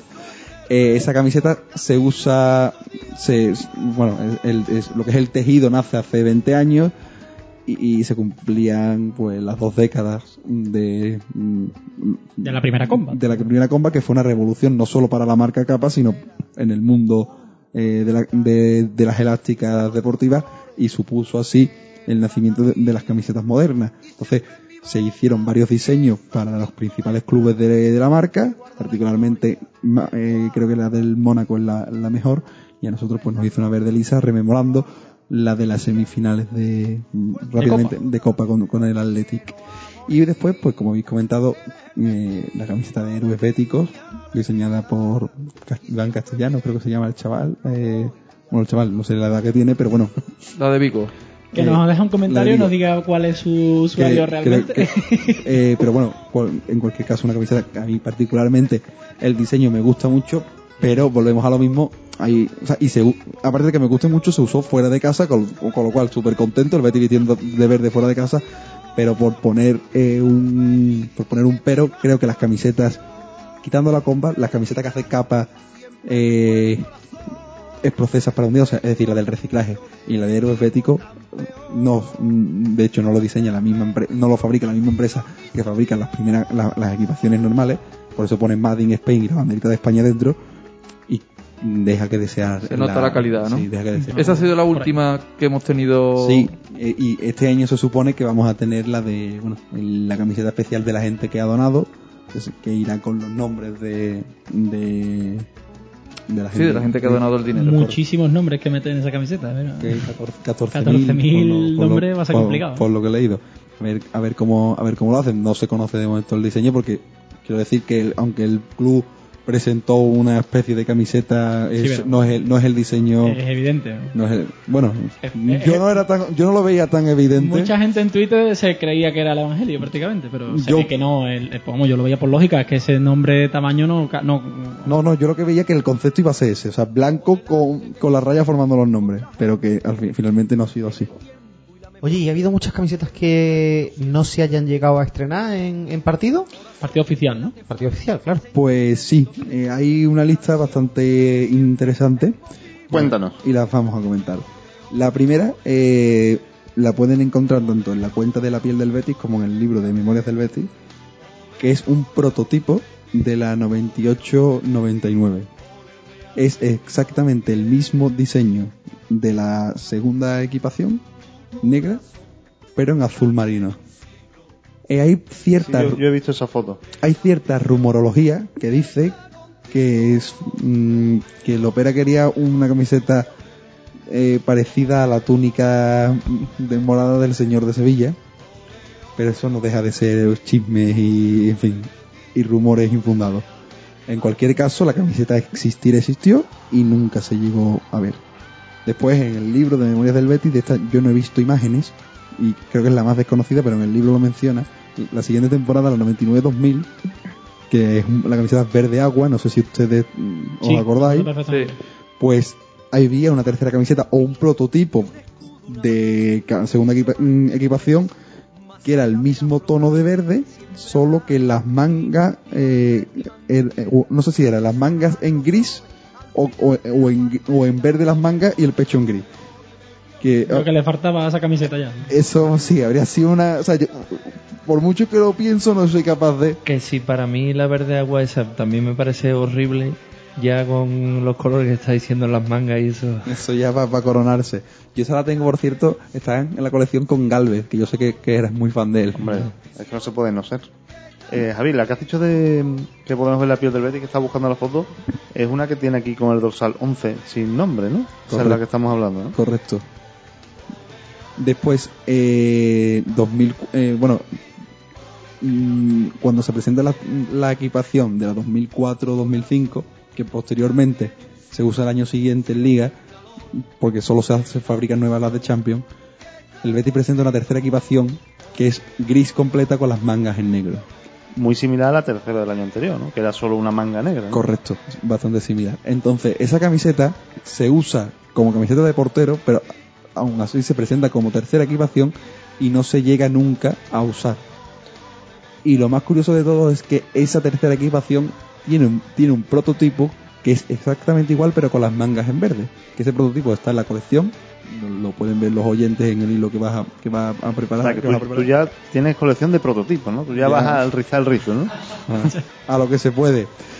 Y de hecho existen bastante, o sea, que, que no es una cosa única, yo por lo menos he, yo por lo menos he visto 10, 10 o 15 camisetas de esas, o sea, que yo y de hecho mm, Pedro Verdugo compart- me compartió una imagen que es eh, una hoja de la revista Mundo Bético de septiembre de 2004 en la que sale de las camisetas del Betis para el próximo año y salía esta que- e- equipación como la tercera, o sea que, que fue realmente un prototipo de capa.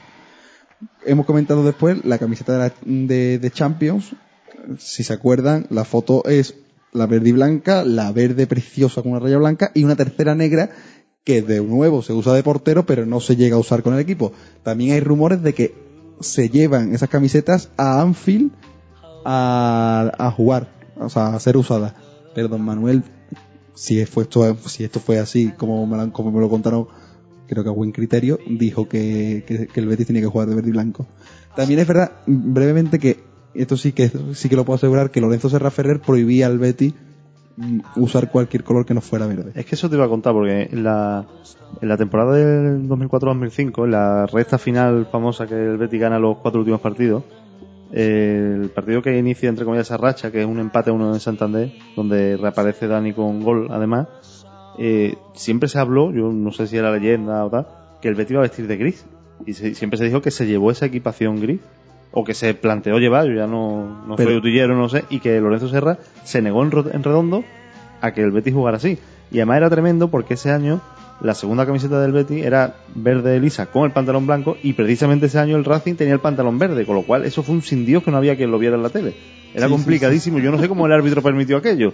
Sí, sí, sí, sí. Pero eh, yo creo que a buen criterio, Don Lorenzo siempre una vez más Siempre se, siempre se comentó que había sido Lorenzo Ser el que se negó porque decía que el Betis no podía vestir de gris teniendo una camiseta verde, cosa que yo pues, que suscribo 100%. ¿no? Lo que pasa es que era un día especialmente complicado vestirse de verde. Eh, sobre la camiseta de la Champions, eh, Javi, en la, yo tengo la de la verde y blanca, que me acuerdo además que me costó la vida conseguirla al principio y demás, y fue la primera que yo me pude poner nombre a la camiseta y demás. ¿La segunda llegó a estar en venta en la tienda alguna vez?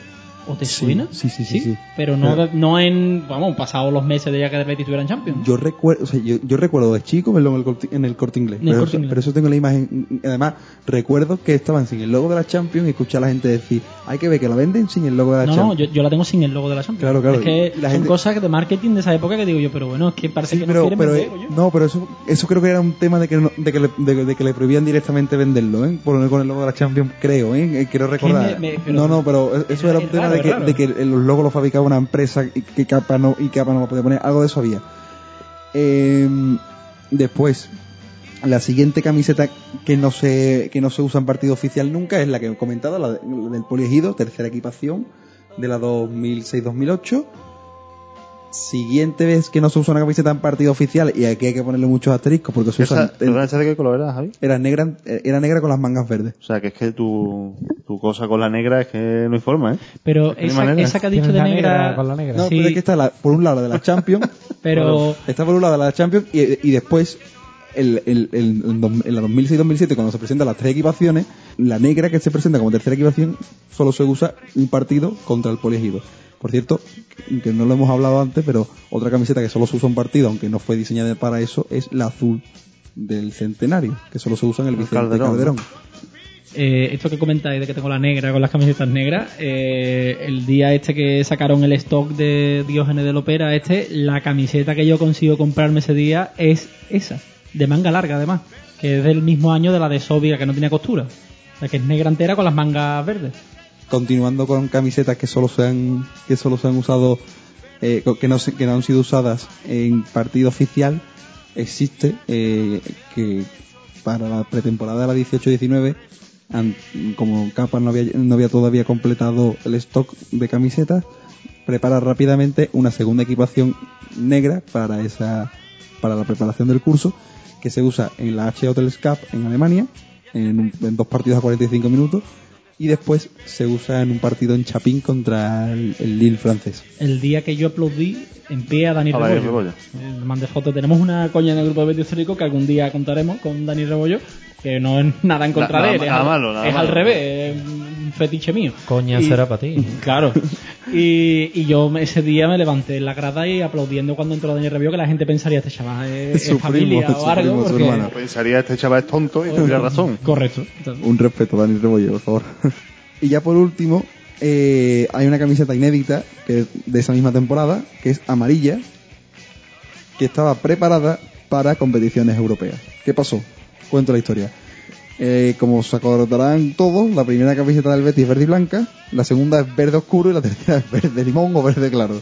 Evidentemente, si nos hubiese tocado, por ejemplo, el Celtic de Glasgow, la UEFA prohíbe vestir con los colores del rival al que te enfrentas. Por tanto, se preparó una camiseta amarilla que es la que ha usado el Betis Deportivo a posteriori Y el fútbol sala quizá también, y el fútbol sala, correcto, correcto. Eh, por desgracia se quedó sin usar porque no, bueno, nos eliminó el estado de Rennes de aquella manera que no vamos a entrar a, a valorar, que diría que él.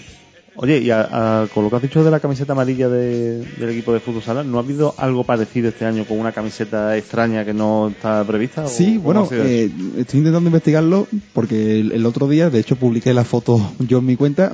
Vi un, de un coleccionista del Córdoba, vi un retweet de su equipo de fútbol sala y vi que el, que el rival era el Betis y estaba vistiendo de azul, una equipación azul con... Pre- preciosa para mí. Sí, sí, sí, muy bonita, muy bonita, completamente azul, con publicidad Betway, publicidad real en la manga, vamos, dorsales de este año, todo. Y me sorprendió Era bastante. un tono de azul bonito, vamos, yo Sí, vi sí, la camiseta y me gustó. Es, es muy bonita. No es la primera vez que alguna sección viste un- una camiseta distinta, por ejemplo, eh, tanto el fútbol sala como, el equipo femenino vistiera una camiseta morada, que no sé si os acordáis que el Betty entrenó con ella, Sí. un día de la mujer, no recuerdo el partido ahora mismo que, entre- que entrenó con ella, una publicidad de Alfa Romeo, pero el, el filial... Quizá en Valencia, Perdón, ¿no? No No, no, el- no, no, En, en Valencia se hace, Andalucía. claro, se hace una camiseta de Andalucía, que bueno, que esa podría entrar en esta categoría, porque la camiseta se iba a usar en el partido, pero la federación prohibió usarla porque no estaba acordado usarla. Eh, entonces ya se presentó como la camiseta de entrenamiento, porque de hecho se iba a presentar como una camiseta y, y- y el día de dice, no, es va a ser la camiseta de entrenamiento, porque se la habían echado para, para atrás. Pero es verdad que, que esa misma temporada hay una morada con manga, una manga verde y otra manga blanca que se us- que usa el filial, perdón, el filial eh, que usa el Féminas y el fútbol sala. Bueno, yo creo que prácticamente hemos hecho ya el repaso completo a lo que ha sido la camiseta del Betis en esta en estos ciento y pico años de historia que, que avalan Ha sido, club. ha sido un auténtico placer. Solo decir que bueno, que para todo el que le interese, pues seguimos hablando en Betty Shear en mi cuenta y hay muchísimos otros coleccionistas muy recomendables como La piel del Betty, Betis Colección, Camisetas del Betty, D- David Hernández, David Río, a, to- a Memorias del Betis, a todos les mando un fuerte saludo. Museo Bético de Javier Maldonado, a todos un gran saludo. Por cierto, mm, vamos, una vez que terminemos el podcast que la gente lo haya llegado hasta aquí escuchándolo, mm, Felicidades. vamos a hacer La verdad, aguantarme a mí tiene tela. vamos a hacer algo en, en Twitter aparte del tema visual que tú has comentado de pedirle a nuestros seguidores tanto a la cuenta tuya como a la nuestra pedirle que, que pongan su camiseta favorita su camiseta segunda favorita su Y, y bueno, y, si, y si ha llegado, y también si la gente ha llegado hasta aquí, que sepa que, que mejor que yo no va a cuidar nadie de su camiseta, que si le- les hace falta hueco, se recogen auténticamente encantados. Y más si una camiseta falta en la colección, ¿verdad, Juanjo? Verdad, verdad, pero ya hablaremos de eso en otro off the record. Pues nada, vamos a continuar con las sesiones habituales del podcast y, nada, lo que ha dicho Irra, los que tengáis camiseta vuestra, camiseta favorita, mm, camiseta, ¿cuál fue vuestra camiseta, la primera que tuvisteis del Betis? Nos podéis mandar fotos en las redes sociales o sobre todo comentarnos en iVoox, en Apple Podcast, en las reseñas, todo lo que sea que comentéis con nosotros, mm, siempre es un placer.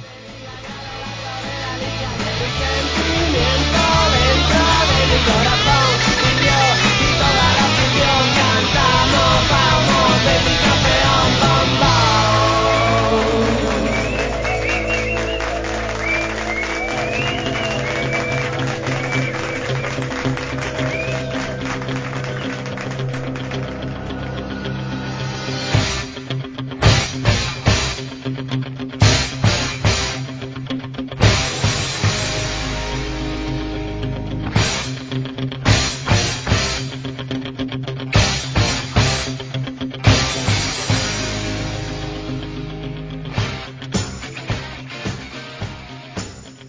con la sección de dorsales que tanto le gusta a nuestro amigo Betty Chill.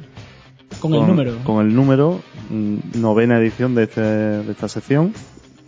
Y bueno, el dorsal por excelencia más orientado quizás al, al delantero centro, ¿no? Porque siempre vamos a hablar del dorsal número Dorsal 9 número nueve. y vamos a recordar por encima de que ya son nueve, nueve podcasts los que llevamos explicando lo mismo, pero que vamos a hablar de los dorsales fijos, que fueron Dorsales fijos en la temporada... la temporada 95-96 en Liga, porque en UEFA ese año todavía no eran dorsales fijos. Quien tenga curiosidad por profundizar de, de estas curiosidades puede escuchar los podcasts anteriores de, de Bet Histórico. Y digo que es el dorsal por excelencia del más orientado al delantero centro y el primero que lo llevó no era delantero centro, porque fue.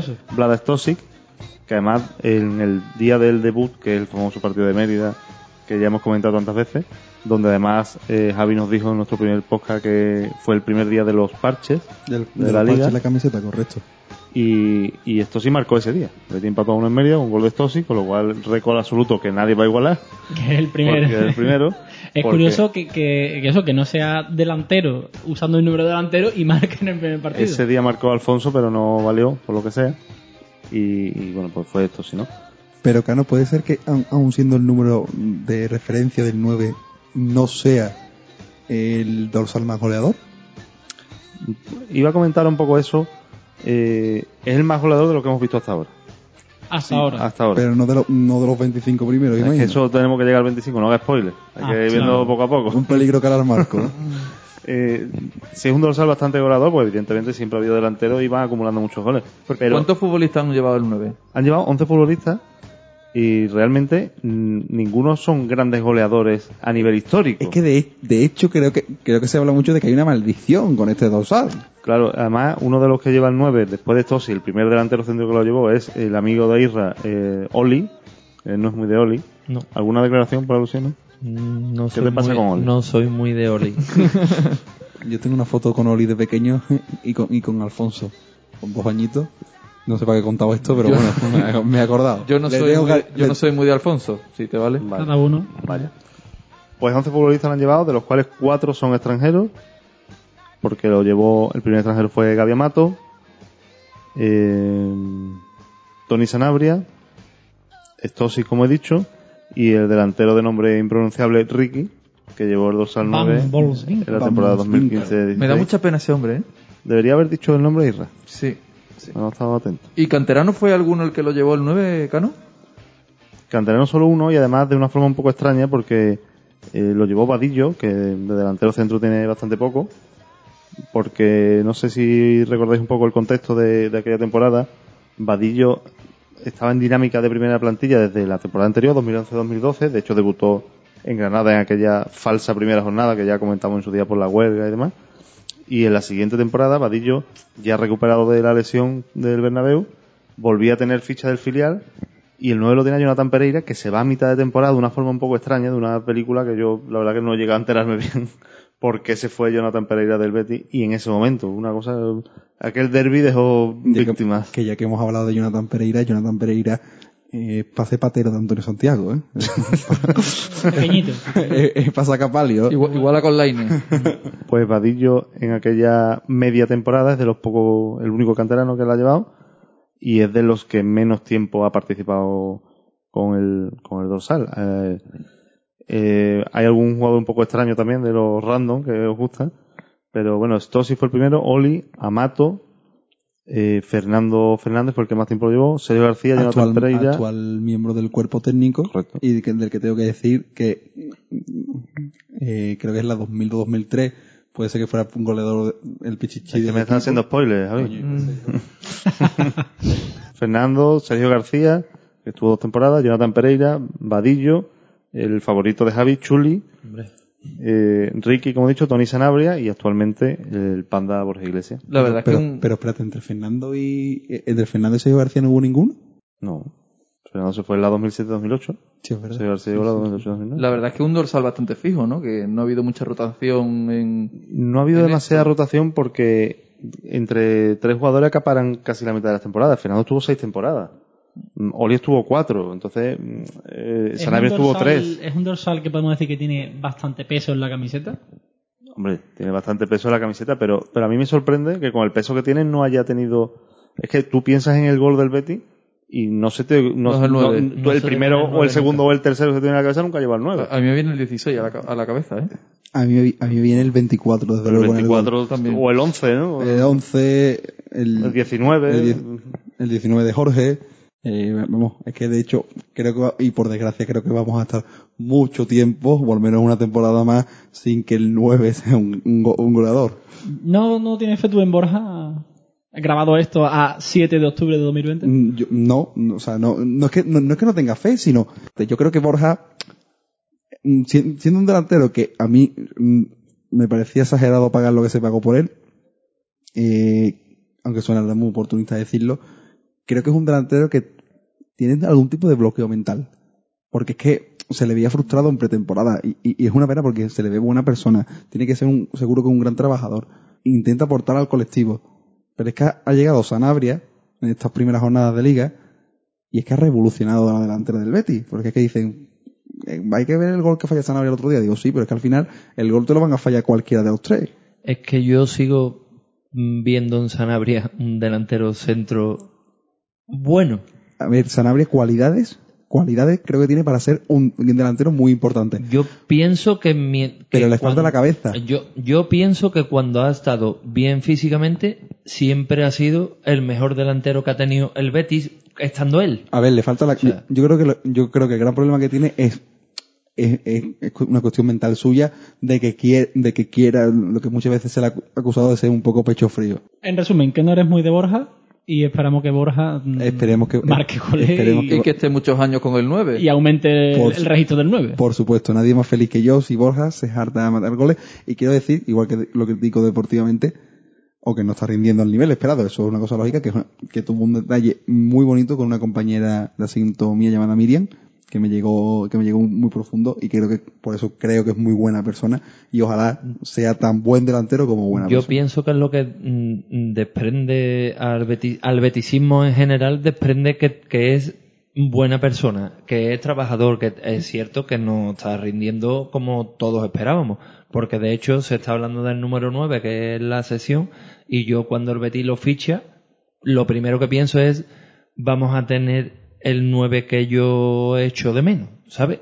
Cuando lo ficha, otra cosa es que, vamos, sobre todo por los números con los que venía. Yo también voy a decir una cosa que va a ser muy impopular a lo mejor, pero creo que, mm, que mucha gente, ah, no sé cómo explicarlo, pero a, a golpe de, de realidad va a empezar a valorar más todavía al mejor delantero de la historia del Betis como ha sido Rubén Castro. Pero es que yo pienso que el debate con Rubén Castro también es un poco... El contexto es distinto. Claro, es que no sé cómo, cómo decirlo. Yo creo que no hay a ningún bético que tú le preguntes por Rubén Castro que te diga que no es el mejor delantero que él ha visto en, en el Villamarín. O sea, no, es que yo, no, eh, yo creo tenemos- que tenemos una mano levantada hay que- en- en- en yo creo que hay, hay que distinguir, hay que distinguir entre lo que es un- una calidad de futbolista. Yo creo que Oliveira era un delantero más completo. Pero en cuanto a darle Claro, al club, en eh, cuanto a darle al club, y en los momentos en los que Rubén se lo ha dado... Claro, eh, voy a, voy, a, voy a poner un ejemplo muy exagerado. El Betis ficha en enero a Messi y Messi va a ser evidentemente el mejor jugador de la historia del Betis que ha- o el mejor jugador que ha vestido la camiseta del Betis. Pero no va a ser, si juega solo seis meses, el jugador que más le ha dado al Betis. Está claro, Entonces. Rubén, en cuanto a números, en cuanto a todo, es, es que es una barra del escudo. Pero que yo Y creo- pienso pero es que, el beticismo, eso... Yo creo que, yo creo que no está lo suficientemente agradecido y se ve cuando en, cuando en su partido homenaje nada más que acuden 10.000 personas. Pero- Cuando yo creo que si a Joaquín se le homenajea, se llena el campo. Es que es- el partido homenaje también... habría que hablar muchas cosas de... Sí, se pudo- por supuesto claro. yo pienso que se pudo Se organizar haber hecho mucho muchísimo mejor mejor, totalmente, momento. totalmente de acuerdo, pero bueno, esto se nos está yendo Se nos está yendo la, se nos está yendo la olla, pero totalmente. ¿no? Yo voy a del- esto del nueve, diciendo ¿no? que los partidos de homenaje hay que hacerlo cuando los jugadores se retiran, en mi opinión. Pero bueno, Bueno, yo- pero realmente, ah, perdona, pero es que realmente nunca se, nunca se hacía cuando se retiraban, ¿eh? Siempre se hacía con el, con el, con el jugador activo y ya después, a los dos o tres años se retiraba porque era una, era el- tu último contrato firmabas que, que te iban a hacer un partido de homenaje porque la taquilla de ese día iba a ser para ti. Eh, Curioso eso. Bueno, Cano, tú estabas hablando del dorsal El 9, nueve. ¿no, Cano? Este... Sí, está hablando del 9, de la rotación y de la, de la, del poco tiempo que estuvo, por ejemplo, Ricky, solo una temporada, eh, que Ricky realmente es un delantero de manual, digamos, ¿no? Totalmente. De los que me gustan a mí. Un delantero centro absoluto, pero bueno, estuvo aquí poco tiempo, ¿no?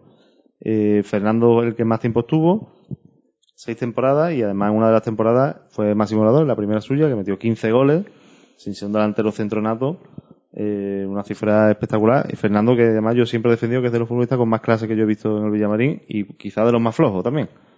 Porque ese sí que era un pecho frío. Fernando, absoluto Fernando es el que más goles ha marcado con el 9. Sí. Y el que más tiempo ha estado también, ¿no? Y el que más tiempo está también. ¿Y cuántos goles marcó Fernando Cano? 34. 34. ¿Y- 34. ¿Y, el, y el dorsal 9 en general cuántos goles marcó? 137, que es mm, el que más de los nueve que hemos visto hasta ahora. El, el anterior era 55, o sea, que una diferencia importante. Importantísima, ¿no? ¿hay, alguno, ¿Hay alguno que haya llevado el 9 y que se haya quedado sin marca? Sí, Vadillo. Ah, claro. Por ejemplo, de. Fernando, eh, es un futbolista que, que el Bético en general no le tiene Totalmente. el, el aprecio a, a lo que le ha dado Totalmente, al, al totalmente. Betis. O sea, un futbolista que ha metido muchísimos goles, que tenía una clase extraordinaria. Posiblemente sea el futbolista que mejor lo he visto tirar penalti en, en- en mi vida. Sí. O sea, Fernando era un. pa- Para, eso era un, un crack, la forma de tirarlo. Y yo creo que el betisismo a, a Fernando lo tiene ahí un poco Yo- como. Ahora es verdad que está en, En el cuerpo técnico. en el cuerpo técnico, pero. que- Yo voy, a cont- que bueno. yo voy a contar una anécdota que para mí Fernando, cuando es Pichichi de la temporada 2002-2003, como ha comentado Cano, al año siguiente a mí me regalan mis padres una camiseta.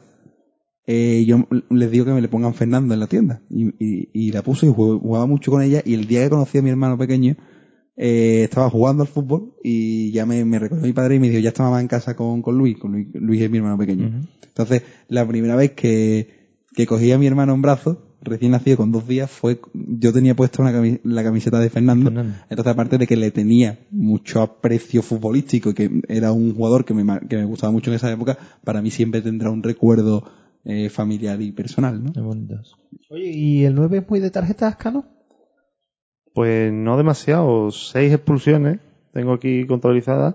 La primera no llega hasta 2000-2001, o sea, tres futbolistas después, que es Gaby Amato, que es expulsado en Badajoz, en el Vivero, partido que queda empate a cero.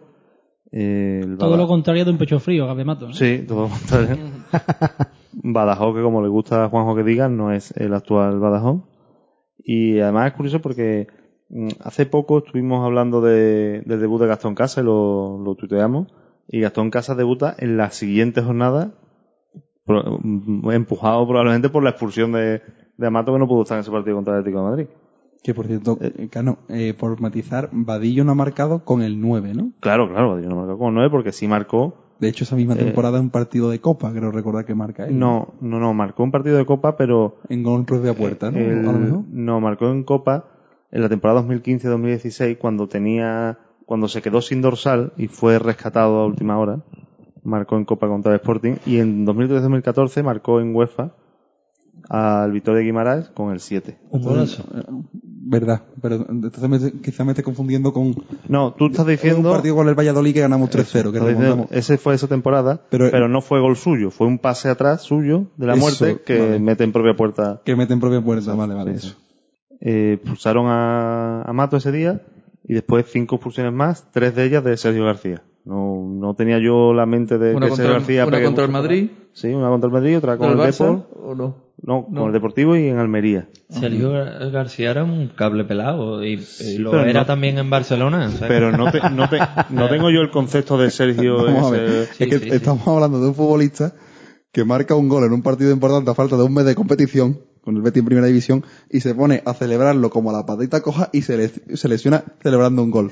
O sea, es que el concepto de cable pelado la verdad es que le viene ba- bastante al pelo. Y pelo tenía, pelo tenía bastante. Pero también. muy mal repartido. Y eh, cuento también Buen que futbolista, otra de las expulsiones fue de Jonathan Pereira en un partido en Chapín, en Jerez. Otro cable pelado, Otro pero- cable pelado. Pero además es gracioso porque cuando, le- cuando estaba repasando esto para prepararlo, no tenía en la mente ese partido. Domingo par- de Pregón. El partido sí, Domingo de Pregón, eso sí me acuerdo, pero no me acordaba de la expulsión. He buscado un resumen y el comentarista de resumen dice que Pereira es expulsado por darle un codazo a Irinei. Mm, ¿Verdad? Por lo que sea, no. es que Irinei era muy pesado. Sí, pero bueno, es que no. en fin, Jonathan Pereira que, que además marcó ese partido, pero bueno, A mí, Jonathan Pereira, para lo que era el Betis de la época, y de hecho era lo que esperaba yo más o menos de Juanmi, era un auténtico revulsivo. Sí. Yo, Ahí- de hecho, lo, lo iba a comentar, que mm, mm, hay, hay nombres de futbolistas que al beticismo o a una parte del beticismo le sirven de mofa. Eh, Pereira es uno de ellos. Yo creo que Y- no. Yo creo que sí, Perei- sí. Pereira, yo, Eh, yo creo que a Pereira se- no se le tiene, no se le tiene el cariño Claro, no. de un, de porque una tam- por- porque no tampoco ha sido. Pero- Pero, para pero- el Betis de esa época sí le daba cosas a ese equipo. Pues que desgraciadamente no tenemos un equipo. teníamos que- mucho más, no, no, claro, sí. es que las No. cosas son como son. El famoso partido del gol de Íñigo Martínez desde, desde aquí, desde, desde Sí, el estudio casi. Eh, marcó los dos. marcó los dos, pero el, el Betis iba perdiendo un 0-2 ese 0-2. partido y entra en el último cuarto de hora, los últimos 20 minutos y revoluciona el partido. Sí, sí. Era un jugador que agitaba mucho el Sí. cóctel. Y poco más, la última expulsión, la de Borja Iglesias en el esperpéntico partido de Butarque, que siempre no, por lo que sea, no, no se nos da muy bien. En, Este año, por lo menos, no, Este año salvo que se cruce en Copa, este año no se nos va a dar caso. no debería en aquella extraña jugada con un rival en el banquillo. Y bueno, seis expulsiones, como he dicho, y, y el dorsal más goleador de los nueve que llevamos.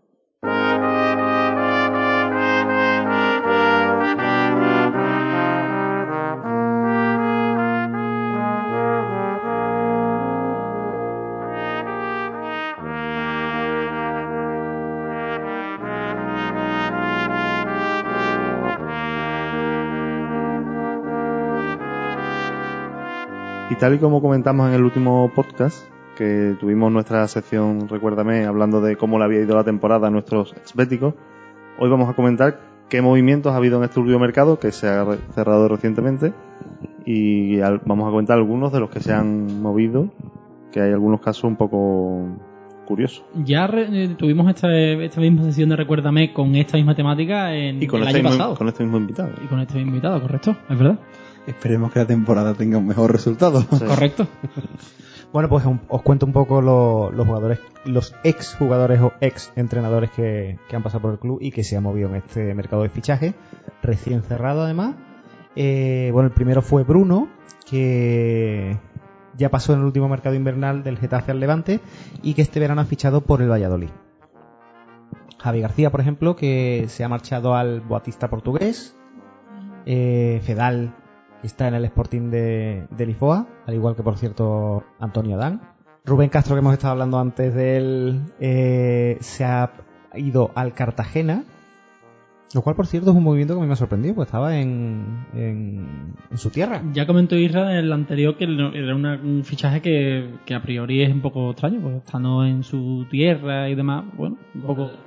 sobre todo con- en su tierra con el entrenador que con el que más éxito ha tenido habiendo hecho una buena temporada mm, con números en la mano vamos a mí me, me extrañó mucho el, el cambio no contaba con que, si iba a seguir jugando que siguiera en donde estaba que le había ido bien bueno cada uno sa- sabrán por, el por qué Las puertas del club siempre debe tenerlas abiertas para, para cualquier cosa.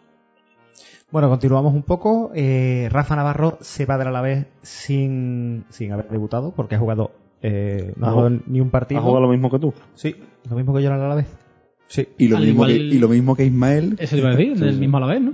correcto, que se ha ido al Atlético de Madrid, ¿no? Y- sí, sí. Y bueno, eh, se ha ido a- al Enka Istra 1961 de Croacia. También en la Liga Croa- Croata eh, se ha marchado José Caro, que se ha ido del Albacete al, al Enka Osiquek. Que parecía que iba a salvar al Betty, caro, ¿sabes? Cuando lo pedía la gente. Caro, caro. Por cierto, equipo entrenado por Pielisa. Bien. El guardameta Pedro eh, pasa del Burgos al Villanovense. Que no es el Burgo de- del ascenso. Correcto. Eh, Julio García, que se mancha del Badajoz al, al Getafe B. Julio, Julio Gracia. Gracia. Julio Gracia, perdón. Se me ha bailado una R. Eh, Nahuel Leiva pasa del Tenerife al Real Oviedo. Piccini eh, vuelve a, a su tierra, se va del Valencia al Atalanta. Rubén Pardo al Leganés. Ricardo Oliveira eh, pasa al Coritiba. Volverá a jugar de verde y blanco. Alex Martínez, que estaba en el Granada, eh, bueno, pues esta temporada se ha quedado sin equipo. Y Vadillo, eh, Que también estaba en el Granada. que también estaba en el Granada. Eh, es curioso porque ha pasado, este verano ha estado en el Celta y ha terminado en el Español. Ha habido do- doble movimiento. Ha habido- ¿no? sí, el, sí. el Granada está un poco on fire con los ex, ¿no? Porque Jorge Molina ha vuelto, se ha ido al Granada, más Sí, bien. correcto. Jorge Molina ha llegado al, al Granada. Eh, después José Carlos del Lugo pasa al Alcorcón. Eh, Xavi Torres ha vuelto a la Liga Española ha firmado, y firma precisamente también por el, por el Lugo, de donde se, se ha ido José Carlos. Jorge Casado después vuelve de la Liga Griega y ha firmado por el Rayo Majadahonda. Y a la Liga Griega se ha ido Juancar después de, de pasar por el Málaga. Steinhofer eh, se ha retirado tras jugar en la cuarta división alemana. Estamos ya en una época random de listado, ¿eh? Pues Sí, sí, voy a contar otra pequeña anécdota. Yo, quitando un Rubén Castro que le pedí una foto, los dos últimos jugadores del Betis, con los que tengo una foto, quitando a Rubén Castro y quitando a Joaquín, eh, son Marcus Steinhofer y Dusko Tosic. Oh, Madre Ahí lo dejo. Maravilla, maravilla, niño. Dos puñales por las bandas, dos puñales para los ojos. Para el corazón. Musonda vuelve al Chelsea después de eh, una otra infructuosa Pero gestión. vamos, que va a jugar en el Chelsea lo mismo que yo este año. No, lo, lo mismo que ha jugado en sucesión. Después hay, hay varios jugadores que se han quedado sin equipo, como Peñá, Pereira, como Guille Sara, eh, Verdú, Brian Rodríguez. Brian saliendo también. Bueno, eh, Vaya. Sergio Rodríguez ha fichado por el, por el Gerena. Bueno, eso, eso se denomina fichaje. Sí, O- bueno, bueno, pues, pues, el- Juegan en Gerena, ¿no? Sí. Juega, O sea, ¿no? juega allí, juega allí. Y después Salvador Agra vuelve a Portugal desde, desde Polonia, que porque ha firmado por el Tondela. Yo no, yo no hay día que no cruce la frontera de Portugal y vea el cartel de Olao y no me acuerde de Salvador Agra, claro, ¿eh? es que es lo suyo, Sí. normal.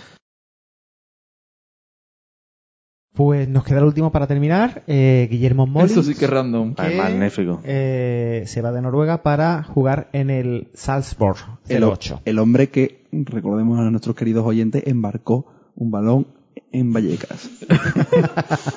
el muro, el muro es bastante alto, es bastante alto, y el hombre superó el muro en una falta que quedará para la historia. De hecho, yo creo que si fuese, mm, cuando dice, ha tirado palos de rugby, pues yo creo que habría ido alta de un palo de rugby. Y hemos acabado el listado, pero os he traído dos detalles random para terminar. Yo, yo- Los, random modas. yo, modas yo tengo uno, ¿eh? ¿Tú tienes uno? Yo tengo uno porque el otro día, viendo no me acuerdo qué partido, caí en dónde estará Levan- Leandro Damiao. Dale, dale, no miedo. Leandro Damiao está en el Kawasaki Frontale de Japón. Madre. Así como dato, os doy que Pues- me parece una cosa maravillosa. Esto te va a gustar más todavía porque eh, igual que a ti te da por pensar en Damiao, cada uno le da por pensar en uno random, yo me da por pensar en Fuet Kadir, que está jugando en la cuarta, en la cuarta división francesa, en el, no sé cómo se pronuncia, el Martigues, y marcó, Tiene nombre de, va, de flamenco, ¿no? sí, El lleva Martínez, tres, ¿no? pues lleva tres golitos lo que va de temporada, La ¿eh? cuarta Y de, división. de poner ese flamenco. ¿verdad? que le ganó, en el último gol le ganó 0-3 al Mónaco B. La cuarta O sea, división francesa, después lo que hay ya es el abismo ya, ¿no? O sea, ya de Helm. No te sé decir, pero ahí está Kadir. Y lo otro es todavía más Él random. está diciendo la gente que tiene que aguantar a Cadir cada domingo. Pues esto es todavía más random porque el otro día mi amigo Nacho, con el que vi uno de los partidos de esta temporada, me, me comentó la noticia y digo, esto lo tengo yo que contar, porque han eliminado de la UEFA al equipo de Nono con un penalti fallado por Nono. Correcto. Ha revivido su tragedia y además una tanda similar porque realmente el que falla es el anterior a él, el que falla el último penalti, Como aquí fue en día ayer. como aquí fue en de ayer, y Nono falla el último penalti.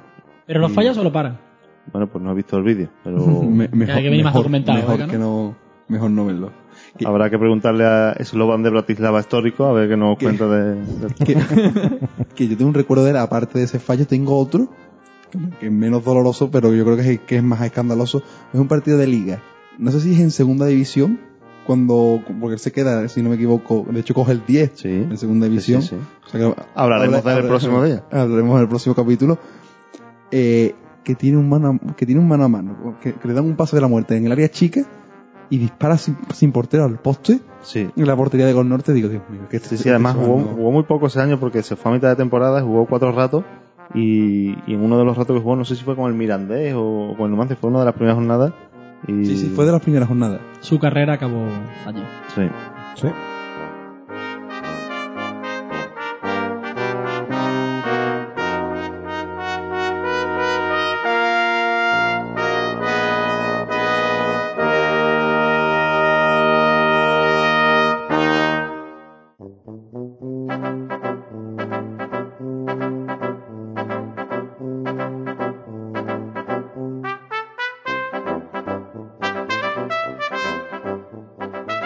Hasta aquí este Betis histórico sobre la camiseta del Betis. Esperamos que os haya resultado interesante y que compartáis vuestros recuerdos e impresiones tanto en iVoox como en la reseña que podéis dejar en Apple Podcast. Como por ejemplo han hecho pues las personas que vamos a leer a continuación. Arroba Francisco A. Alba, en el monográfico de Finidi, nos ha dicho: El pueblo de Dani Pacheco, en el que está el polideportivo que lleva su nombre, no es Cártama, sino Pizarra. Están bastante próximos geográficamente, eso sí, y nos manda un saludito. Eh, eso fue porque yo, mm, además lo dije, que es que yo había ido a tocar por allí un pueblo y sabía que el polideportivo mm, tenía lo de, el nombre de, de Dani Pacheco. Lo que pasa es que yo fui a tocar un sitio, me quedé a dormir en el, pueblo, al- en el pueblo de al lado y por ahí viene la confusión. Vamos, se lo contesté en Ivo y les di las gracias porque la verdad que no me acordaba. Francisco Alba, además, es fiel oyente y fiel escritor de comentarios. ¿eh? Sí. Aparece. Y además tiene nombre de creador de la comparsa. Sí, sí, sí. Don Paco. Por otro lado, Tibú Bravo Campos, eh, también en el monográfico anterior, eh, nos hace una pregunta. Dice, ¿habéis dicho que el máximo goleador extranjero es Sanabria? sí, el máximo goleador extranjero de Sanabria de la plantilla actual. De la plantilla actual. No de la historia, lógicamente. ¿Qué es? que es en primera división Finiti. Pues justamente en el monográfico de Finity también, que se hablaron de cánticos, alguien nos deja un cántico, eh, Pedro Pedro, Jaro Jaro, que bueno, ese cántico como, como Era es. algo como... Pero entónamelo, ¿no? A ver, a ver, era algo como... Pedro, Pedro, Jaro, Jaro. Eh, me, me habéis ganado, me habéis ganado, me habéis ganado. Y, y bueno, la verdad es que no es lo, lo único que nos ha llegado, porque tenemos un audio. Vamos a escuchar el audio primero. Vamos a escucharlo. ¿Lo, lo pongo en contexto primero o...? No, no, no, no, vamos a escucharlo a ver si la gente identifica quién es el de este audio. como siempre hago mientras escucho vuestro podcast, eh, te lo voy comentando y me parece lamentable que un grupo tan bético como el vuestro no tenga conocimiento alguno del mejor cántico favorito del Villamarín, que es Vino un chaval de Fenerbahce, decían que era turco, pero era brasileño. Mira cómo la mueve Aurelio, la mueve por la banda y por el medio.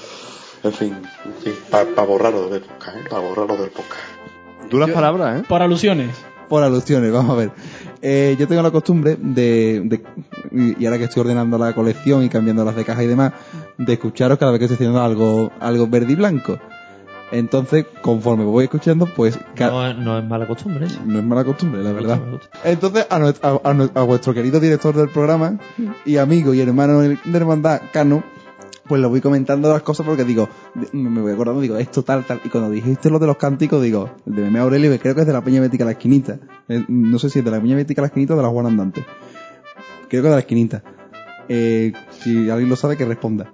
Entonces, me parece el cántico más genial que se, que se le, que se le va a ¿Puedes, hacer a un puedes reproducirlo aquí? Ya está en el audio, ya lo habéis escuchado. ya. Debería dar una versión más en directo, yo creo. Eh, de todas formas, vamos, y es un cántico que, se- que repetimos mucho y en muchas circunstancias mi, mi grupo de amigos en feria, en bodas, y comuniones. Las cosas importantes. Pues yo tengo que reconocer que es un cántico que no había escuchado jamás. Más, pero bueno, es que eso, eso pasa muchas veces. eh, Pero es, es de los cánticos más random que nos podemos encontrar. ¿eh? Sin duda. ha dado Yo bastante- creo que es bastante difícilmente superable. Hombre, Sí, ha sido un momento ontológico. Está Eh. feo que yo lo diga. Eh, amigo Javi, amigo Betty Shirts, eh, muchísimas gracias por acompañarnos una vez más. Eh, un auténtico placer compartir un rato de camisetas y, y de Betis con, con tan buenos béticos como vosotros. Volverás. Solamente te digo eso. Ya, Sí. te- ya hemos hablado Cano y yo de algunos que vas a volver. Algún podcast de Betty Story siem- que vas a volver. siempre que me llaméis, las puertas están abiertas. Como abiertas están las puertas de Betty Histórico para todo aquel que nos quiera comentar y demás. Recordar que podéis encontrar todos los episodios en la página web quillospodcast.com barra y que podéis encontrarnos en las redes sociales Twitter, Facebook e Instagram con el mismo nombre, Betty Histórico. Muchas gracias por el tiempo que habéis dedicado a escuchar este episodio y nos vemos en el siguiente Betty Histórico. Viva el Real Betis Balompié siempre.